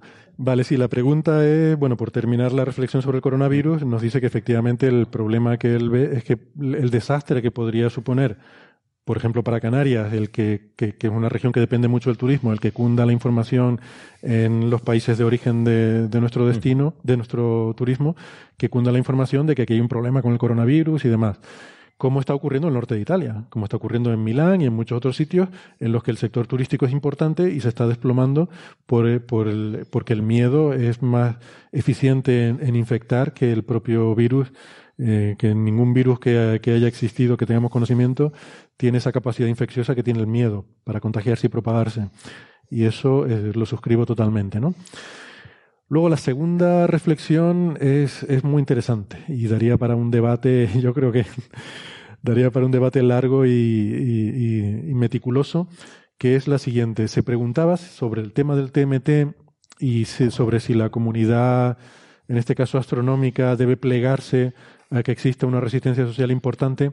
¿Hasta qué punto la comunidad científica debe mmm, someterse a los dictados de, de, la sociedad en general? Porque nos recuerda que en la Edad Media, eh, o sea, que, que nuestro conocimiento sobre el cuerpo humano y sobre el cerebro es, eh, está limitado porque mm, hasta no hace tanto eh, estaba prohibidísimo el poder hacer ningún tipo de investigación o experimentación con cadáveres y, y el poder estudiar la, la, anatomía humana. Eh, bueno, el ejemplo me parece muy interesante y la reflexión desde luego quedaría para, para hacer un, un debate importante, ¿no? Quizás el caso de la astronomía, al no ser una ciencia con una utilidad práctica tan eh, directa como puede ser los estudios del cuerpo humano, pues a lo mejor sí que deberías tener más cuidado, ¿no? Eh, y, ah, bueno, y hacía la broma sobre los aborígenes australianos, porque yo me equivoqué cuando dije, eh, dije sí, sí. australianos en vez de hawaianos. Pero yo sí, tengo sí, una opinión. Hmm. Sí, o sea, el tema de el TMT hay que tener en muy claro que no es un tema de sociedad contra la ciencia. Eso lo primero. O sea, el tema del TMT es que en el observatorio de Hawái llevan décadas haciendo barbaridades en el sitio. O sea, hubo, no sé qué año fue, que tuvieron que forzar a la organización del observatorio a por fin eh, sacar de ahí la cantidad de basura que estaban acumulando que eso no cumplía con la normativa que habían puesto para que fuera sostenible la explotación de la cima como observatorio. O sea, han estado saltándose un montón de regulaciones medioambientales y etcétera. Bueno, y los compromisos que había de ir retirando claro. instalaciones antes de construir instalaciones nuevas que no se cumplieron. Exactamente. O sea, se han saltado un montón de normas que habían prometido cumplir. Entonces, el TMT es casi como un símbolo de la barbaridad que están haciendo contra los indígenas. O sea, no es un tema de opinión de la sociedad es un tema de opresión que lleva el gobierno de Estados Unidos haciendo contra la gente de allí desde hace muchísimo mm. tiempo. O sea, el... eso forma parte de Estados Unidos porque literalmente derrocaron a la reina que había allí e impusieron, o sea, directamente lo colonizaron. La, la cultura que había allí en Hawái tenía mucha relación con los astros. O sea, les, en su cultura tenía mucho que ver con la astronomía y de haberse hecho las cosas de otra forma, serían ellos los principales impulsores de astronomía en la isla. Uh -huh. Entonces lo que ocurre no es un tema de sociedad contra la ciencia, Lo que ocurre es un tema de colonialismo, un tema de aprovecharse una sociedad que no respeta a la población local, está continuamente desde hace décadas, o incluso más, quitándole los terrenos que les pertenecen y ni siquiera cumpliendo las propias normas que dicen que van a cumplir a la hora de hacerlo. O sea, hay veces que decían, no, es que esto lo hemos hecho legalmente, sí, pero esos terrenos que habéis, legalmente significa habéis firmado la cesión, pero la cesión se ha hecho de una forma un poco oscura por muchísimo más años de los que se iba a hacer en un principio, con una norma que luego no han cumplido. Entonces, no creo que sea comparable. Sí, quizás yo, vale, de todas formas, la reflexión creo que sigue siendo interesante para debatir, aunque quizás no dentro de la, eh, discusión sobre el TMT, que quizás va más por otros derroteros, como dice Héctor, eh, pero a lo mejor podemos pensarlo en investigación con células madre, en técnicas de edición genética, o sea, hay muchos de esos ámbitos en los cuales sí que hay una eh, limitación al avance de la ciencia por cuestiones éticas, morales o de otro tipo, ¿no? Y yo no sé, es, un, es una cuestión que no quiero tocar ni con un palo de 10 metros, como dicen los anglos, de, de 3 metros, pero, pero sí creo que es un debate interesante. Es un debate que me gustaría verlo, no participar en él. Aquí hay algunos que no sé cuánto hay de la sociedad o las autoridades religiosas. Es la sociedad también. Todo implica, uno implica a otro. La, sociedad no es uno, la sociedad es todo el mundo, ¿no? y todo el mundo es mucha gente. Entonces, hay de todo. Y sí, sí, yo creo, por eso te digo, creo que es un debate interesante y no tengo ni idea cómo se debería resolver. Ni cómo se podría resolver. El DMT es que, o sea, hay tanto bagaje detrás que la solución hubiera sido hacer las cosas bien hace décadas, hace mucho tiempo. Entonces. No es lo que tú dices, de convencer a, la sociedad que la astronomía era algo positivo y que lo hubiesen liderado los hawaianos. O sea, de que hubiese salido de ellos y con, ese tema. con gente propia, no, no venido del continente americano, ¿no? Claro, además tienes el tema de que dices, esto va a repercutir bien en la sociedad, va a aumentar el conocimiento tal, pero a la vez, a la sociedad a la que le estás pidiendo el sacrificio, no tiene apenas acceso a la universidad porque tiene un, acceso, un nivel de pobreza muy alto, luego los que acceden sufren más discriminación. Entonces dices, claro, la sociedad no es todo el mundo tampoco. dice, esto va a, repercutir positivamente en la sociedad, pero si esos beneficios tampoco van a mm, ellos, no les puedes pedir, no, dejarnos esto a nosotros, que luego para nosotros va a ser mejor. Sí, pero es que es justo el caso contrario es el, el canario. Es decir, eh, la, astronomía en Canarias se ha visto y se ve eh, como algo muy positivo para el pueblo canario, que además, este, aparte de, muchas ventajas de todo tipo, son los canarios los que se están formando en astronomía mm, fundamentalmente. Es decir, mm. hay una escuela de acceso a la universidad, porque nuestro sistema universitario es muy diferente al estadounidense, afortunadamente. Entonces sí se ve como algo positivo para la sociedad no en el futuro, sino en el presente. Entonces... Está claro que la solución es traer el TMT a Canarias y luego ya que empiecen de nuevo allí, que resuelvan el, sí, porque Aquí, aquí lo, esperamos con los brazos abiertos. Aunque también había un tema con esto, porque resulta que, claro, el municipio en el que se encuentra el Roque de los Muchachos es el más pobre de la isla. Entonces, también había gente criticando, dice, mm, repercute positivamente en Canarias porque hay empresas y tal, pero lo que es justo el municipio concreto donde está el Roque, ahí, claro, la población está en la contrario. O sea, está el aeropuerto y la capital en un lado de la mm. isla, en medio del observatorio, y el municipio del observatorio va hacia el lado opuesto. Entonces, como que también ahí hay una falta de. ¿Dice grafía? Sí, grafía, creo, ¿no? Perdona, no, Punta Gorda, creo que era el, donde estaban los terrenos. De, porque el, observatorio está en Grafía, pero creo que los del TMT van en Punta Gorda, que me parece que es otro ah, municipio. O sea, que la, mayor parte del observatorio está en un municipio, pero como es una zona ahí donde linda, pues el, sitio del TMT en particular iría a otro. Perdona, que hay otra pregunta aquí. Sí, sí, recuerdo haber visto esa noticia también. Sí. Sí, que la reserva, el, dinero que pone el TMT por la reserva del terreno, simplemente por tenerlo ahí reservado, eh, que tiene que pagar una cantidad, es el presupuesto de un año del municipio. Ostras. Sí, sí. Bueno, pues es un tema que eso, que es complicado de resolver y, a mí también me está costando resolver este programa, a ver cómo lo terminamos. Pero yo creo, Yo creo que le podemos ir poniendo el lacito. Sí, una cosa, lo de Betelgeuse se ha comentado mientras me iba mal internet o al final no se dijo. Es verdad, no se, no se dijo nada. Es verdad que tú querías comentar algo de Betelgeuse, lo, lo tenía puesto aquí para comentarlo en breves y se me pasó. Sí, era simplemente decir que parece que está aumentando de brillo otra vez. Sí, que ya ha pasado el mínimo, ¿no? Parece que sí. Entonces, había también gente diciendo, está coincidiendo justo con, o sea, hay varios ciclos de variabilidad. Y claro, como ocurre cada uno con distinto periodo, hay veces que se suman o se restan a la vez y decían que coincidía justamente, así se mantenía de forma regular, parecía que coincidía un descenso de brillo en estas fechas y que y ahora mismo ya tendría que estar terminando y parece que está volviendo justamente a volverse más brillante. Mm. A mí me viene mal porque ahora se va a dejar de hablar de Betelgeuse y a nadie le va a interesar mi relato. Oh, no. y bueno, que también salió hace unos días, esta semana mismo, otro artículo en el que iban a ver si se debía que bajaba la temperatura en las capas superficiales o era por acumulación de polvo, por una expulsión de, material. Mm. Y parece que vuelve a apuntar también a que es que se ha formado polvo y que ha tapado el brillo de la estrella. Mm. sí, porque... en el infrarrojo. Mm, no, no, no era por eso. Resulta que se acaba un espectro y hay no solamente desciende la temperatura de la capa, sino que además, cuando hay menos temperatura, se forma óxido de titanio en grandes cantidades, que eso hace que baje el brillo aún más. Entonces han dicho, vale, pues si es descenso de la temperatura, las bandas de absorción del óxido de titanio tienen que ser más profundas que antes. Es lo que pasa, o sea, se forman moléculas cuando hay menos temperatura. Entonces lo han mirado y parece que son prácticamente iguales. O sea, como mucho habría bajado la temperatura a 50 Kelvin. Ya. Entonces eso no es, no es nada, o sea, no es suficiente en absoluto para explicar todo el, descenso de brillo que habría habido.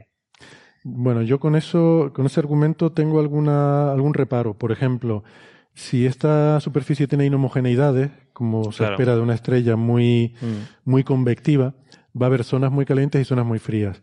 Entonces, las bandas de óxido de titanio te van a venir preferentemente de las zonas frías, ¿vale?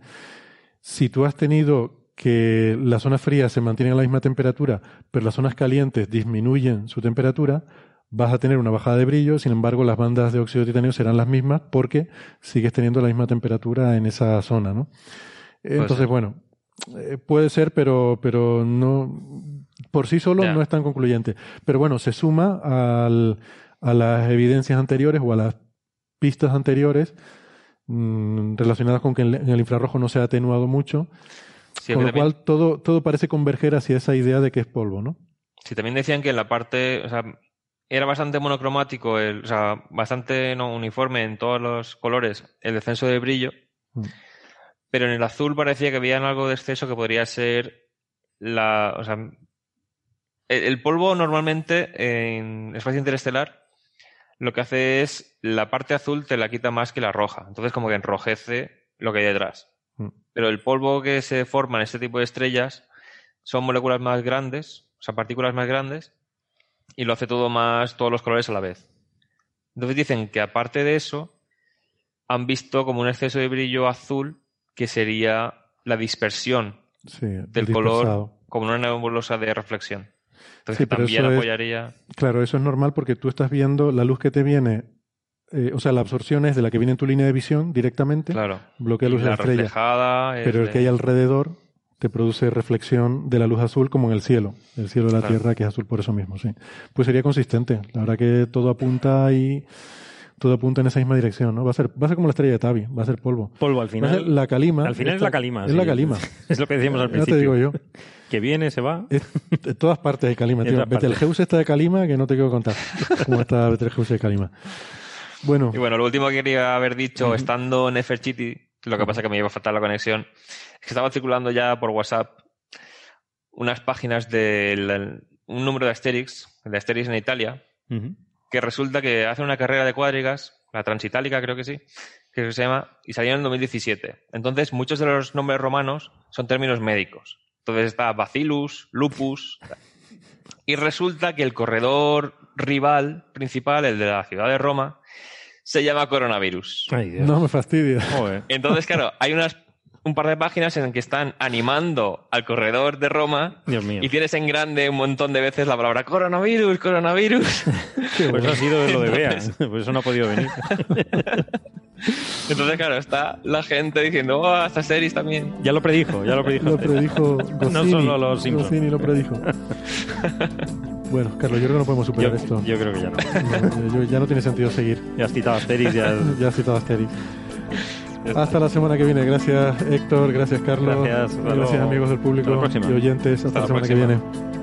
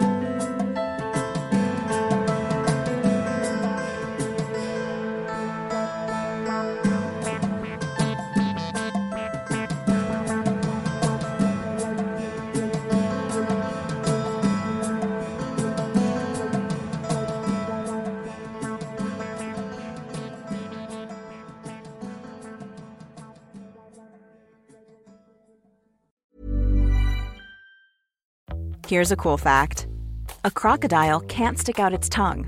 Another cool fact you can get short term health insurance for a month or just under a year in some states. United Healthcare short term insurance plans are designed for people who are between jobs, coming off their parents' plan, or turning a side hustle into a full time gig. Underwritten by Golden Rule Insurance Company, they offer flexible, budget friendly coverage with access to a nationwide network of doctors and hospitals. Get more cool facts about United Healthcare short term plans at uh1.com.